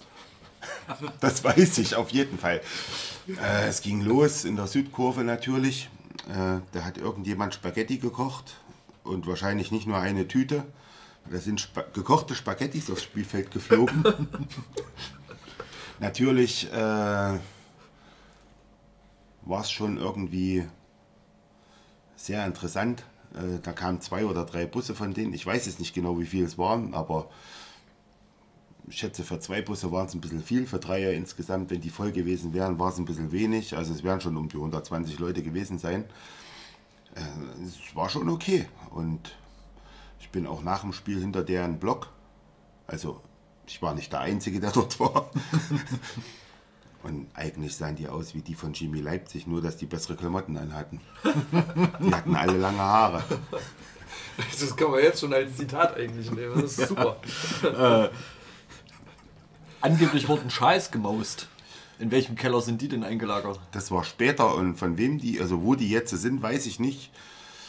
Ich bin dann irgendwann äh, von irgendwelchen Leuten mitgenommen worden und wir sind dann, oh, ich weiß gar nicht, ob ich das sagen darf, wir sind dann im KZ gelandet, in Lobeda, im Kulturzentrum. Ah, das, also das, das muss man in dem Zusammenhang KZ, schon ne? sagen. Meine Mama sagt das heute auch noch so. Und als wir da mit dem Bus ankamen, da saßen viele Leute schon grinsend am Tisch und hatten äh, Schals um den Hals, die eigentlich mit Jena so gar nichts zu tun hatten. Also ich kam ziemlich spät dahin, also da war die ganze, die Action war schon vorbei. Also irgendjemand hat, äh, kam auf die glorreiche Idee, die, die Italiener, bevor sie wieder über die Grenze müssen, nochmal zu verköstigen. Und da haben sie die halt in Lobeda West, da wo heute eine neue Schwimmhalle steht, da war früher halt eine riesengroße Gaststätte. Und da haben sie äh, die Idee gehabt, die Leute dort zu verköstigen. Ja, ist halt nur irgendwie demjenigen, der das entschieden hat, ist entgangen, dass da vorm Spiel, nach dem Spiel, wenn Fußball war, lauter Zeiser saßen. Der Bahnhof Göschwitz ist ja auch nicht so weit gewesen und ich kenne das mehr oder weniger nur vom Hören sagen. Ich weiß auch, als ich dann dort ankam, gab es auch durchaus ein paar Zeiser, die irgendwie eine krumme Nase oder ein blaues Auge oder eine blutige Lippe hatten. Aber viele waren beschmückt mit italienischen Fanartikeln. Nach der Wende ging es ja dann durchaus noch äh, auf ganz spezielle Art und Weise noch wilder zu. Ähm, ja, fragen wir mal ganz offen und ehrlich, bist du nach der Öffnung der Grenze in Jena geblieben und hast du beispielsweise diese wilden Hul-Jahre miterlebt? Also ich war bis 98 in Jena erstmal sesshaft. Heute bin ich es wieder. Äh, ja, ich habe da viel miterlebt. Ähm, wenn ihr jetzt gerade so, wenn jetzt gerade so die Frage kommt, also lustig war mal irgendein Spiel gegen St. Pauli, wo wir eigentlich nach dem Spiel gar keinen St. Paulianer zu Gesicht bekommen haben. Ich aber trotzdem bis früh um sechs am Anger gesessen habe. ja, es gab schon sowas auch in Jena. Also war eine schöne Zeit. Kann man, wir, wir gehen mal, okay, wir gehen mal die, die, das Thema ein bisschen anders an. Hatten die Frage, glaube ich, auch schon mal in einem anderen Zusammenhang mit einem anderen Gast gestellt. Wie sah es damals politisch in Jena aus? Frage vor dem Hintergrund, dass es ja dann auch Ende der 90er die Entwicklung gab, NSU, ähm, Jena einen Ruf hatte jetzt vielleicht auch nicht gerade für alternative Menschen die angenehmste Stadt zu sein. Wie würdest du, wie würdest du das im Nachhinein einschätzen? Jena war eigentlich immer weichgespült. Was das Klar gab es äh, auch mal eine schwarz-weiß-rote Fahne am Zaun. Also eine Reichskriegsflagge vom Kaiser. Also ich würde, es war niemals die Böse. Also ich weiß nicht, so extrem fand ich es gar nicht. Und was ich gerade angesprochen habe, St. Pauli, das, ich glaube, an dem Tag ging es mehr gegen die Bullen. Als das, also Gäste haben wir ja, wie gesagt, nicht zu Gesicht bekommen, also nur im Stadion. Und danach waren die weg. Die werden schon gewusst haben, warum, weil es war, war schon einiges da am Start an dem Tag. Ansonsten, pff, es, ist, es war in Jena so, wie es überall gewesen ist. Es gab da halt mal so eine Phase. Ansonsten, also mir persönlich ist die Politik beim Fußball ja sowieso, also ich, ich will die da nicht haben. Also ich kann nicht sagen, es ist mir scheißegal, weil ich will dort keine haben. Na, weder in die eine noch die andere Richtung. Hättest du eine Erklärung im Nachhinein dafür, warum diese Phase, wie du es gerade genannt hast, so zustande gekommen ist? Also jetzt nicht nur in Jena, sondern generell bei vielen Vereinen aus der ehemaligen DDR? Ja, Gerade kurz nach der Wende war es ja so, äh, da, da haben viele noch ihren Frust abgeladen, auch gegenüber der Polizei oder den, ja, ganz früh hättest du gesagt, bewaffneten Organen, in Anführungsstrichen sage ich das mal, äh, also gegenüber der Staatsmacht. Also gerade wenn ich an das eine Ding denke hier gegen St. Pauli, ich weiß nicht, das war glaube ich schon 92 oder war unsere erste Zweitligasaison, glaube ich. Da, da ging es nur gegen, gegen die Bullen in der Stadt. Und es kann ja eigentlich nur so einen Zusammenhang haben. Also ich habe jetzt niemanden interviewt, auch gerade nicht von den Älteren. Also ich habe da viele getroffen in der Turnhalle dann hinterher. ähm, es kann ja eigentlich nur sowas gewesen sein, dass da jeder dann mal irgendwo sein, sein Ventil geöffnet hat oder öffnen konnte, ohne dass großartig was passiert ist. Also mir selber ist da auch nichts passiert hinterher. Ist alles eingestellt worden.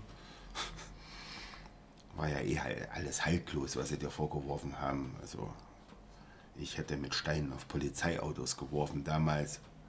Ich hatte gar keinen Stein in der Hand, Ja, den ganzen Tag nicht. Steine damals. Ja, ja, in der Stadt sowieso nicht, nee. Matthias war noch Fan. nee, also ich glaube, das war dann eher so ein Ding, dass da jeder mal freidrehen musste. In welchem Stadionbereich warst du denn damals zu Hause und äh, erzähl uns doch kurz, wie sich das von damals bis heute so entwickelt hat, was deine Stationen waren. Südkurve, K-Block. Also angefangen hat es unter der Uhr zu DDR-Zeiten. Dann wanderte das irgendwann mal so alles Richtung Südkurve, Anzeigetafel. Später dann, ähm, also was ich angesprochen habe, erste Zweitligasaison und so, da waren wir alle noch da hinten in der Kurve. Irgendwann gab es dann wieder eine Zeit, da, da saß ich praktisch unter der Uhr, aber auf dem Sitzplatz im K-Block, direkt an der Mittellinie, wo dann irgendwann mal die HA ihre, ihre, ihre Zelte aufgeschlagen hat, später mal. Ähm, und dann gab es ja noch einen E-Block. Das war dann für irgendwelche sogenannten Allesfahrer dann mal irgendwie so ein, so ein Block, wo Stimmung entstehen konnte, aber nicht musste. Ja, und irgendwann war es dann, nachdem unsere neue Haupttribüne damals stand, also damals neue Haupttribüne stand, war es der A-Block. Okay, ja, auf die äh, Entwicklung der Szene hier rund um HA, äh, Südkurve und so weiter hatte ja äh, tatsächlich auch das Entfachen der Beziehung zur Szene von Borussia Mönchengladbach einen gewissen Einfluss. Ähm, wie würdest du das bewerten und hat es auch dich persönlich betroffen? Damals eigentlich gar nicht, weil mit Gladbach hatte ich überhaupt nichts am Hut zu der Zeit, wo das war. Das kam dann später mal, als ich dann mal eine Zeit lang nicht in Jena gewohnt habe und da habe ich dann auch irgendwann mal aus Jux und Dallerei und Langeweile dann mal Kontakte nach Gladbach gehabt, auch durch andere Leute, durch andere Jena. Und, aber also ich persönlich habe mit Gladbach damals nichts am Hut gehabt. Was hat es denn dann mit deiner äh, Beziehung zum FC Bayern auf sich, die du ja offen zur Schau trägst? Ähm, ja, äh, Wie trage ich die offen zur Schau? Ja, sag mal, das ist, du, du nimmst kein Blatt vor den Mund, wenn es um deine Ah, Sympathien okay. zum FC Bayern geht. Definitiv. Ja, und an der Stelle ist es ja dann doch etwas anders gelagert als bei äh, 99% der anderen ostdeutschen Freunde des Rekordmeisters. Ja, und vor allem, vor allem hört man eigentlich immer in Jena, wenn man jemanden fragt, so aus ungefähr deiner Generation, Borussia Mönchengladbach oder Hamburger SV. Warum ist es bei dir der FC Bayern? Also zumindest von Leuten, die ich jetzt kenne. Ähm, eigentlich gibt es da nur einen Grund. Es war ähm, ein, Kumpel, ein Freund von mir, mit dem ich damals immer gebolzt habe, durch den auch der FC Thüringen Jena entstanden ist. Der hat irgendwann mal gesagt, nach der Schule kommst du heute Abend vorbei bei mir zu Hause, können wir ein bisschen Bayern gucken. Europapokal. So, das war das Ding. Wenn das nicht gewesen wäre, wäre es bei mir wahrscheinlich irgendwann mal, also man muss ja auch sagen, zu DDR-Zeiten hat ja jeder irgendwie seinen Heimatverein Ja. gehabt und dann noch einen Bundesliga-Verein. Das wäre bei mir wahrscheinlich auf die Eintracht hinausgelaufen Ja, gut, oder auf dem HSV. fand ich beide gut. Aber dann saß ich zwei, dreimal beim Kumpel Mittwochabend zu Hause. Wir haben Europapokal geguckt und der war Bayern-Fan. Und äh, ja, das hat dann, dadurch haben die Bayern dann das Rennen gemacht bei mir. Und ist das Gerücht wahr, dass du durchaus auch mal ein Vorsänger der großen Münchner Südkurve hättest werden können? ähm, aus der Not heraus hätte das passieren können. Ähm, ja, also ich bin dann irgendwann mal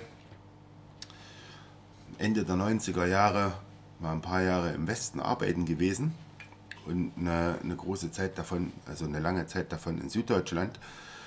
Und da hatte ich dann irgendwann mal Langeweile, bin zu einem, äh, was war das damals? DFB Hallenpokal Masters, DFB Hallenmasters hieß Mhm. das, glaube ich. Da habe ich irgendwann mal gedacht, das ist, hast du Langeweile, jetzt, jetzt, jetzt fährst du mal dahin und guckst mal, ob du da den einen oder anderen wieder triffst, den ich dann kurz nach der Wende, wo ich dann bei Bayern mal gewesen bin, äh, getroffen habe. Ob ich den da wiederfinde. Das hat auch alles funktioniert. Und dann, dann ging es ganz schnell, dass ich dann halt öfters dahin gefahren bin. Und ja, da hast natürlich mit supportet. Und irgendwann war es mal so weit, dass der Vorsänger irgendwie nicht konnte. Aus, aus irgendwelchen Gründen. Aufgrund Dritter. Und da haben die mich tatsächlich gefragt, das habe ich aber abgelehnt. Also an einem Spieltag. Das habe ich abgelehnt, habe gesagt, das kann ich nicht machen. Die nehmen mich doch nicht ernst. Die wussten ja alle, wo ich herkomme. Und es kann ja nicht sein, dass in Jena an der Südkurve, äh, so im alten Olympiastadion, da, äh, es war ja nicht auf dem Zaun, aber auf dem Wellenbrecher steht. Ah, Hast du heute noch Kontakte zu äh, besagten Personen oder allgemein äh, Richtung München? Ja, mh, zu, zu zwei, drei Leuten habe ich das noch. Aber es gibt natürlich auch Leute aus euren Reihen, die mir dann irgendwann mal Grüße ausrichten, wenn sie mal wieder in München waren, wo ich erstmal überlegen muss, äh, wer das dann gewesen ist. Also es gibt, es gibt schon noch lose Kontakte. Ich habe mir auch vorgenommen, mal wieder dahin zu fahren. Ganz einfach, um irgendwelche alten Kontakte wieder mal aufleben zu lassen. Okay. Wenn wir ganz kurz noch retrospektiv ein bisschen äh, schauen, welche Anhängerschaft beeindruckte dich in folgenden drei Zeitperioden am meisten? Zuerst vor der Wende. Hm, Würde ich mal sagen, Hansa Rostock. 90er Jahre. Gar keiner. Okay. langweilig. Und heute? Heute? Heute muss ich sagen Frankfurt oder Union. Beide eigentlich. Okay. Mindestens ein Redaktionsmitglied freut sich über die Antwort Union Berlin auf jeden Fall. genau. Okay, äh, ja, du bist ja auch ein äh, recht treuer Begleiter der aktiven Fanszene und das bis heute. Ähm, du bist auch heute noch bei jedem Spiel anzutreffen, natürlich auch nicht ohne deine Zaunfahne. Ähm, die gehört zweifelsfrei auch zu den bekanntesten der gesamten Anhängerschaft. Ich glaube, das kann man mit Ja. reinem Gewissen behaupten. Fakt. Klär doch mal unsere Hörer auf, um welche Fahne es sich dabei handelt.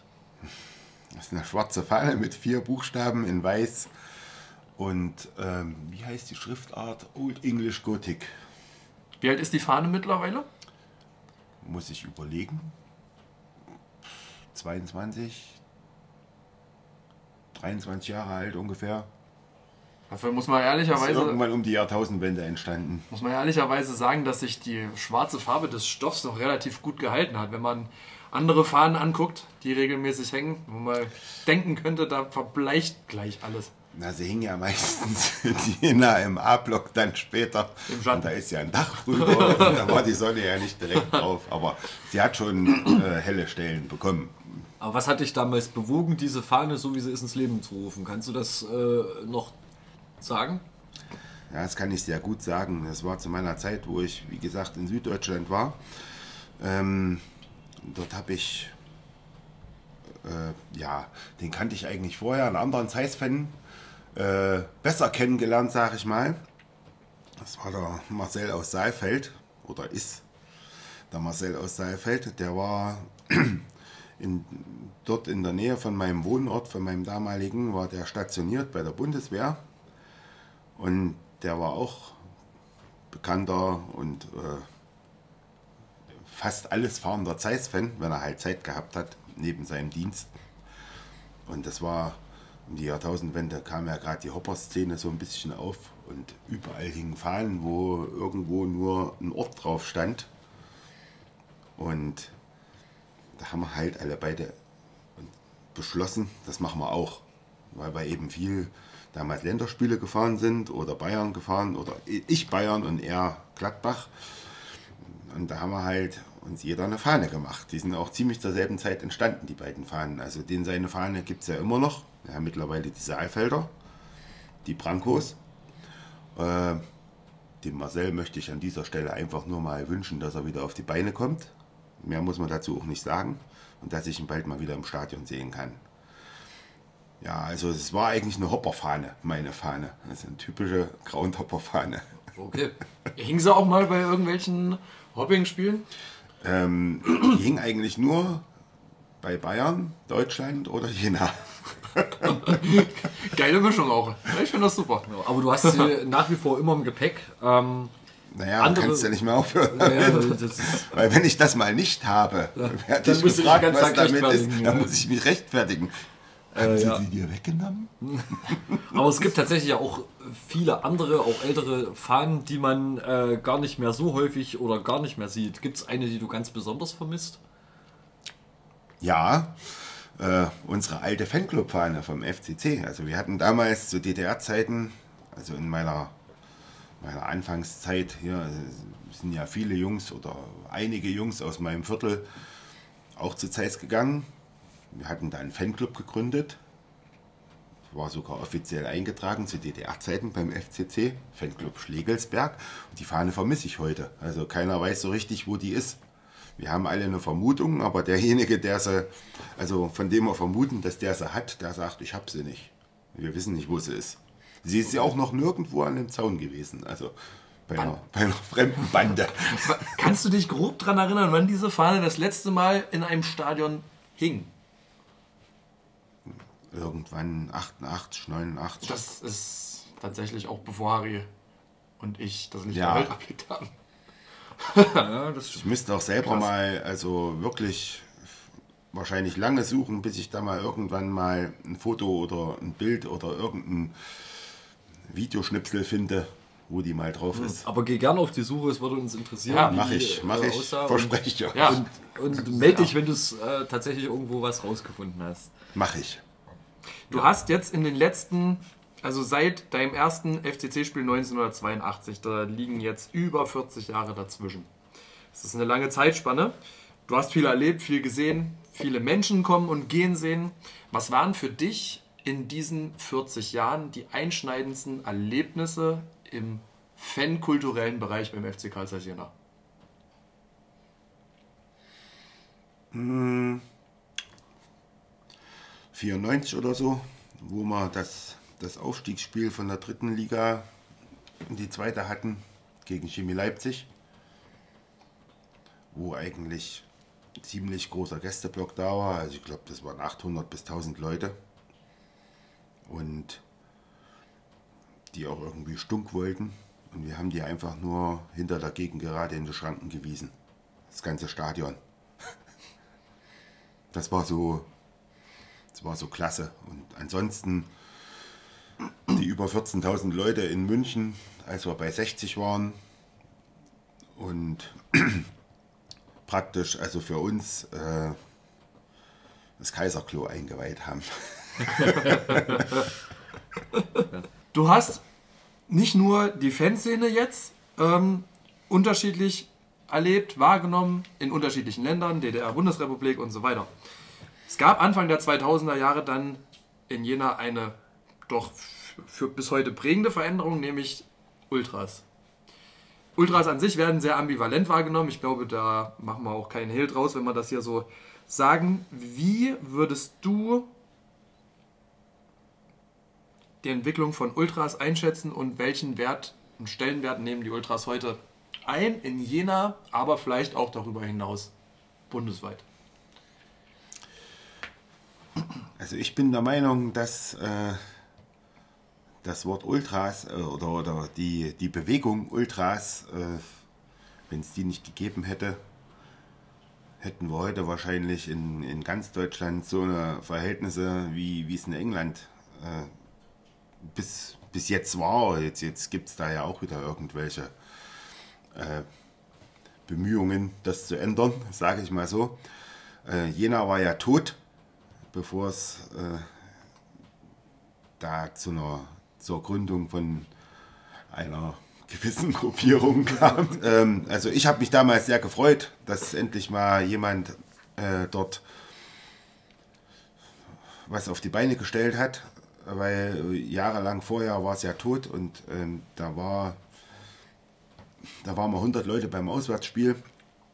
Es waren drei, vier, fünf, zehn Leute, die da versucht haben, irgendwie mal ein paar Lieder zu singen, die Mannschaft zu unterstützen. Und davon hat die Hälfte nicht in Jena gewohnt. Ne? Also ich war ja auch nicht immer da zu der Zeit, weil es gar nicht möglich war, aufgrund der Entfernung und der Arbeit. Und äh, deswegen war ich froh, dass dann irgendwann sowas entstanden ist in Jena. Ich habe das deswegen auch von Anfang an immer unterstützt. Warum hast du selber nie mal gesagt, ich gehe jetzt voran und ich gründe eine, eine Gruppe mit dieser Orientierung? Haben dir da einfach die Gleichgesinnten gefehlt oder? Ähm, die Gleichgesinnten auf jeden Fall. Also wie gesagt, ich habe ich hab gerade gesagt, also vielleicht eine Handvoll Leute, vielleicht auch zwei Hände voll Leute. Und dann war das Problem, dass ich ja eigentlich auch nicht bei jedem Spiel da war zu der Zeit. Hm. Vielleicht alle zwei Wochen mal. Das war dann viel.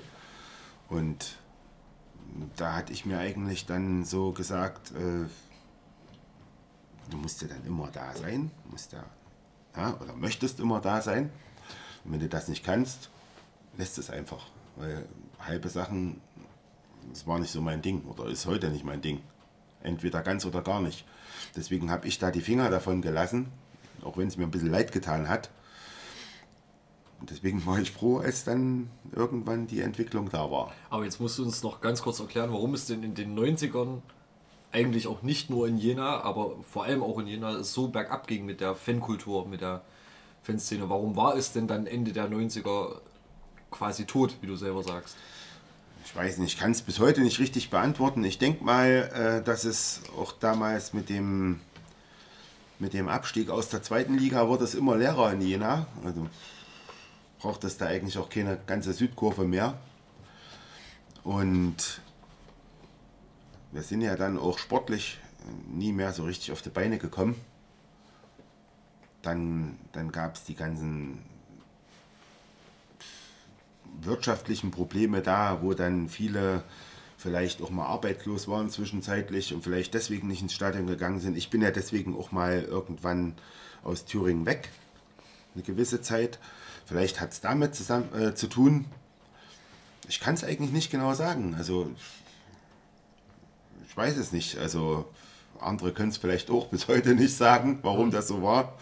Aber irgendwie ging es immer bergab und es war keiner da, der, äh, ja, also wir wären ja auch die Vorreiter gewesen, wenn wir 1995 plötzlich irgendwie so eine, es muss ja nicht Ultra heißen, aber wenn wir 1995 eine funktionierende Kurve gehabt hätten, da konntest du ja überall hingucken. Da war es ja auch bei Bayern nicht besonders toll oder auch in Mönchengladbach nicht oder woanders. Hm. Das war halt irgendwie eine komische Zeit. Ich, ich kann es nicht beantworten. Okay, Na, es, ist, es wäre sicherlich auch mal sehr interessant, das vielleicht sogar ein bisschen näher noch mit anderen Fanszenen zu untersuchen, ob da ähnliche Gründe vorliegen. Es ist wahrscheinlich vielschichtig einfach. Ähm, Gerade so die 90er Jahre sind, wenn ich jetzt mal aus meiner Erfahrung Sicht sprechen kann, ähm, im Nachhinein als jemand, der diese Zeit nicht wirklich aktiv miterlebt hat, aufgrund des Alters, irgendwie so ein schwarzes Loch. Du hast vorher 70er, 80er Jahre Hooligans, deutschlandweit, teilweise auch dann, ähm, wenn man nach Kaiserslautern guckt, wo dann, oder in Offenbach, Bengalos irgendwie so mal gezündet wurden, in der ganzen Kurve verteilt, aber irgendwie so organisiert war da nichts. Da ist so ein schwarzes Loch, dann kommen die ersten Ultras-Gruppen im Laufe der 90er Jahre, aber die meisten dann auch erst Ende der 90er, Anfang der 2000er. Es ist irgendwie so ein, ein sehr, sehr komischer Zeitraum. Es gab gute Musik in den 90ern und da waren die Leute einfach abgelenkt. Ja, Hip-Hop Ja, zum Beispiel, das- richtigen Hip-Hop. Ja, da gab es Hip-Hop, da gab es auch Techno schon. Ja. Und, nee, ich glaube, äh, die, ich glaub, die Hooligan-Szene hat damals so eigentlich ihr Ding feiern können. Das ist, war auch. Äh, Würdest du heute, wenn die Atmosphäre im Stadion noch so wäre, wie sie in den 90ern gewesen ist, würdest du heute noch zum Fußball fahren? Wenn es immer noch so wäre? ja, klar. Okay.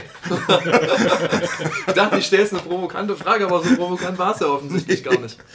Und aktuell läuft ja der Stadionumbau äh, leider schon ein bisschen länger, als man sich anfangs mal erhofft hat. Scheiß Winter, an der Stelle würde ich es gerne nochmal einwerfen. Genau. Ja. Wie bewertest du ganz persönlich den Kampf äh, der Horda und Umfeld um den Erhalt der Südkurve?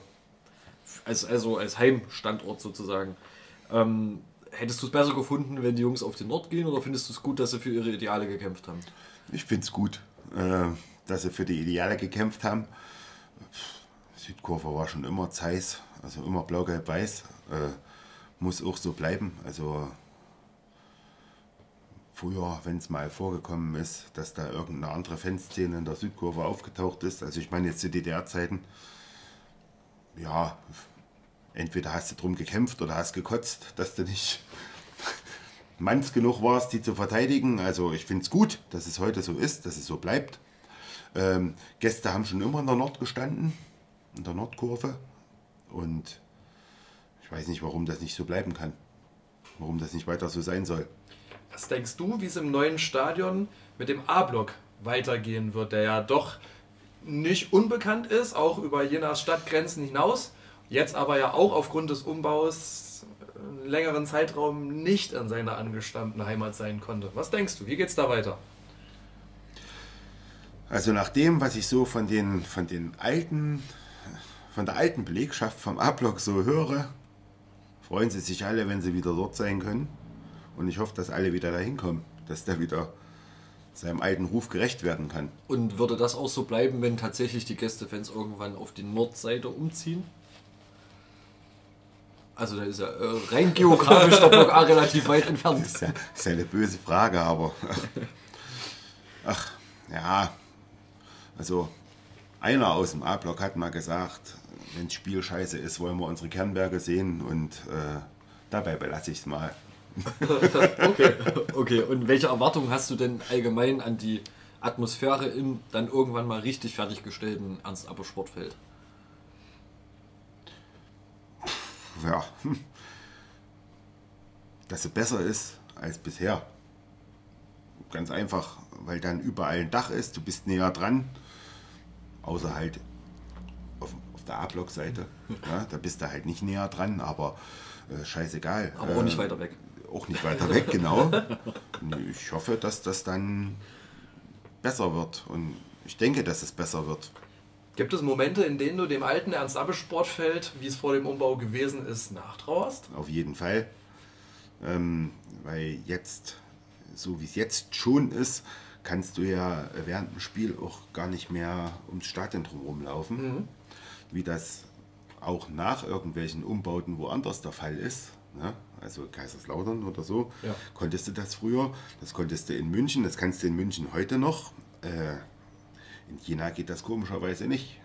Da werden Punkt. irgendwelche DFB-Regeln vorgeschoben. Ist ein Punkt, den wir tatsächlich auch in den Podcast-Folgen bisher. Bone hat gerade nochmal den Mittelfinger gezeigt. Nochmal? Oder überhaupt mal. Du hast das stimmt, nee, stimmt nicht. Du hast vorhin dem Mikrofon die äh, Zunge gezeigt. Ja, Ähm, die Zunge war's.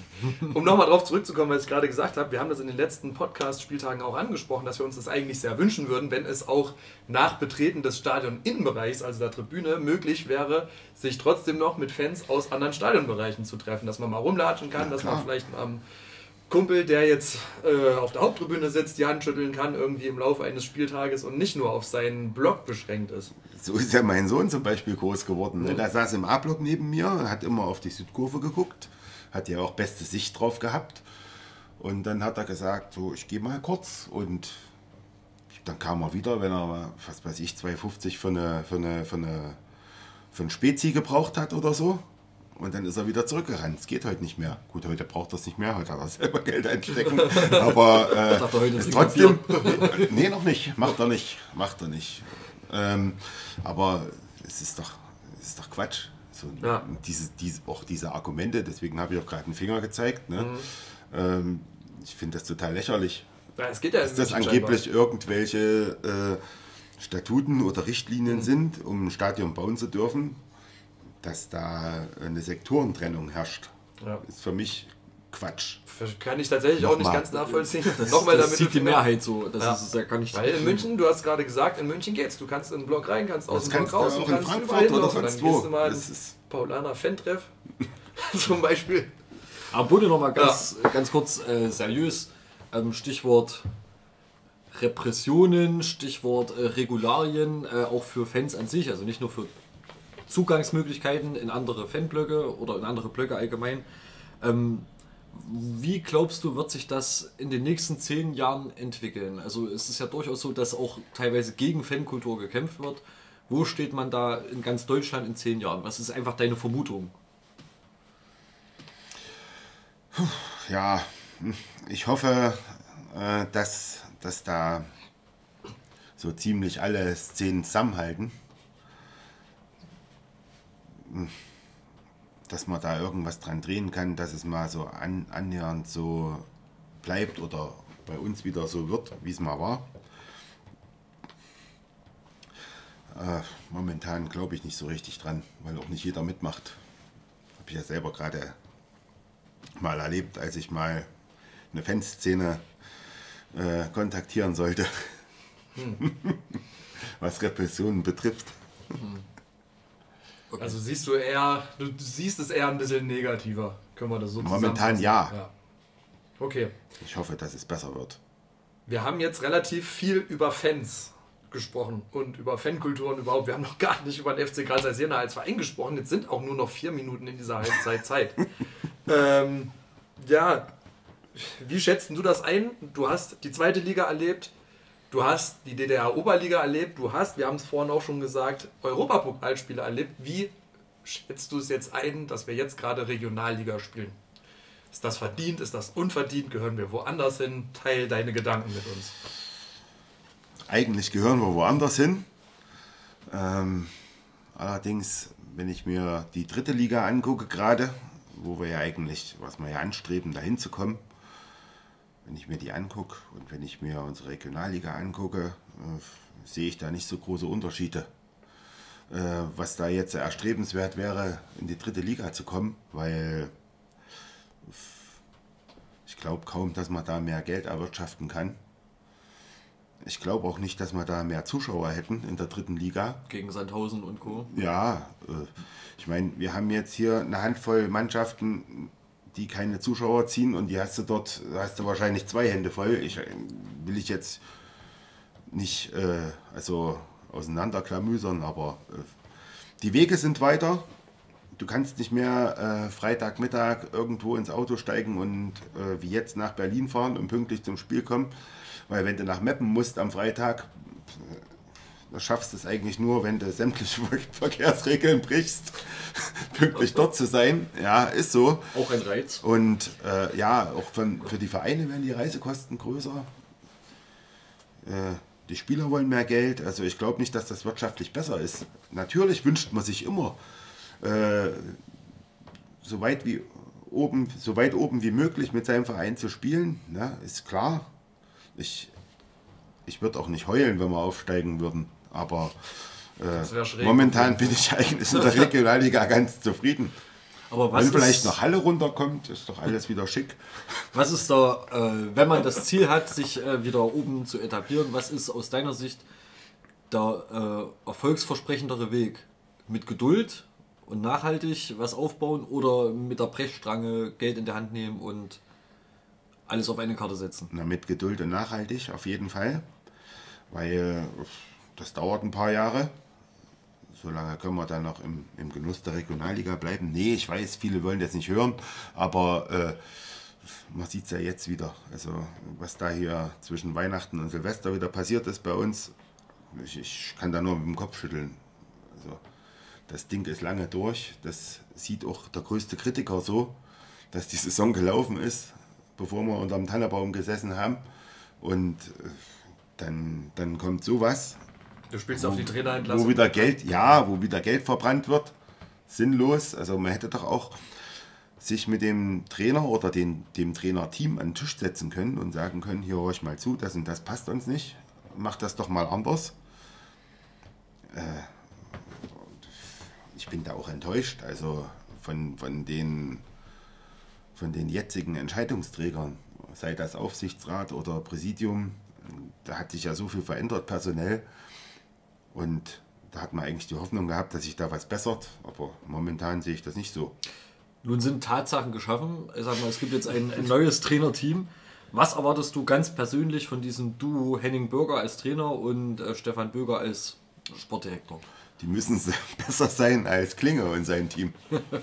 Weil sonst hat es nichts gebracht. Okay, wie starten wir jetzt mit dem neuen Trainerteam und diesem ganzen Gespann in die Rückrunde? Was erwartest du rein sportlich oder ergebnistechnisch von den nächsten Partien? Ich will immer, dass Zeiss gewinnt. Also was anderes erwarte ich auch nicht. Aber wenn man es jetzt re realistisch und nüchtern betrachtet, was, was willst du denn jetzt hören? Weiß ich nicht. Das Ja, also, wir wollen auch, dass ja, Zeiss also gewinnt. ich, ich, hoffe, ich hoffe immer, dass Jena gewinnt. Äh, dass man irgendwann den einen oder anderen auch eventuell unverhofften Rückschlag erleidet, ist, ist doch ganz normal. Aber dafür ist es ja Sport, dafür ist der Fußball äh, ist ja nicht berechenbar. Aber also ja, wenn die sich jetzt so weit aus dem Fenster lehnen, um da mal drei Leute zu entsorgen und drei neue zu installieren, dann ja, erwarte ich jetzt eigentlich auch Erfolge, Erfolge, Erfolge. Schönes Schlusswort. Wollen wir es mal so stehen lassen? Johannes, äh, walte deines Amtes bitte. Äh, welches Amt? Ach so. Stichwort Schal. Stichwort Schal. Stichwort Schal. Das ist natürlich jetzt hier ein bisschen schwierig. An unserer Aufnahmelocation ist es wirklich schweinekalt. Es liegen seit über 90 Minuten drei Schals hier und jetzt, wo es vorbei ist, Bohne, kriegst du natürlich deinen eigenen Podcast-Schal erstmal, damit das dir jetzt ein bisschen wärmer machen kannst, auch Ja, auf dem. Heimweg. Schlicht habe ich und mir ganz anders vorgestellt. Wie hast du dir vorgestellt? Dass da irgendwas mit von wegen Podcast draufsteht. Nee. Sehr fein. Wir haben einfach Danke. nur, bitte, äh, blau, gelb, weiß und wie nennt sich das, was man da drauf näht? Aufnäher. Oder? Ja, Patches. hat man früher Patches. gesagt. Danke. Früher war es ein Aufnäher. Neudeutsch Patches. Und dann haben wir noch zwei weitere Schals hier liegen, Bohne, die du jetzt bitte unterschreiben müsstest. Und der Harry darf heute mal erklären, was mit diesen Podcast Schals, die unterschrieben Heute sind. mal, ich habe eine Erklärquote von 90 Prozent. Das ist, äh, halte ich für ein Gerücht. Ich hätte auch gerne, dass ein Hörer oder eine Hörerin das mal nachrechnet. Okay, gut, dann wird deine Bitte bestimmt erhört. Also unterschreiben ist nicht so leicht. Alles möglich. gut, doch, das- das, das super. das ist äh, ja, genau. Einer dieser Schals ähm, wird am Ende verlost unter allen, die in dieser Saison eine Halbzeitfrage gestellt haben. Äh, so wie wir es die ganze Zeit, also in den Vorsaisons auch schon äh, seit mittlerweile fast drei Jahren handhaben. Und der zweite Schal wird zugunsten des Projektes Südkurve für die Zukunft versteigert und der Erlös geht damit 100% in den FCC-Nachwuchs. So, während Bohne sich jetzt mit diesem neu äh, erstandenen Schal hier schmückt und äh, die Zunge schnalzt vor, Ich überlege gerade, was ich damit mache, ja. Ja, um Hals ist immer ganz gut. Erstmal. Erstmal, ja, genau. Ähm, Bunne, uns bleibt nichts anderes übrig, als uns ganz herzlich bei dir zu bedanken, dass du dir die Zeit genommen hast, äh, hier in die Sehr gerne, hat in Spaß das gemacht. äh, unterkühlte Aufnahmestudio zu gehen. Dir stehen schon die Haare zu Berge und Ja. Aber alle. Ja, alle, ja. Alle. Ich fühle es. Genau, äh, ja, wie gesagt, wir wünschen dir erstmal alles Gute, bleib schön gesund, äh, starte weiterhin erfolgreich in das Jahr und wir sehen uns sicherlich noch ganz, ganz häufig bei diversen FCC Heim- und Auswärtsspielen und äh, sonstigen Veranstaltungen. Ich und, glaube. Ja. Ja auch. Bleibt alle schön gesund. Möchtest du noch einen Wunsch für einen Podcast-Gast äußern, den du hier gerne mal hättest? Darüber habe ich mir natürlich als fleißiger Podcast-Hörer noch gar keine Gedanken gemacht. äh, gebt mir mal zwei, drei, vier Sekunden. Ähm, ja. Hm, Zeit tot. Zeit ist um. Ja, dann lass es weg. Okay, dann schneid's raus. Möchtest du, dass der Podcast endet? Nein, nein, mach den weiter. Ähm, Ich werde euch das schriftlich zukommen lassen, Sehr falls gut. mir was einfällt. Sehr gerne. Dann letzter, letzter Punkt, letzte Frage. Möchtest du, du hast vorhin schon jemanden gegrüßt, möchtest du noch jemanden grüßen? Alle Zeiss-Fans, bleibt stabil, kommt zu, zu unseren Spielen, unterstützt die Mannschaft, weil wir sind der FCC, kein anderer. Alle am Tisch haben Tränen in den Augen. Danke für das Schlusswort. Ende aus. Top. Vielen Dank, liebe Zuhörerinnen und Zuhörer. Wir hoffen, es hat euch Spaß gemacht und wir hören uns dann im Februar. Februar, genau, Das, das- kommt nach Januar, ist leider immer noch Winter, aber da hören wir uns nochmal wieder. In dem Sinne, bis dahin. Bis dann.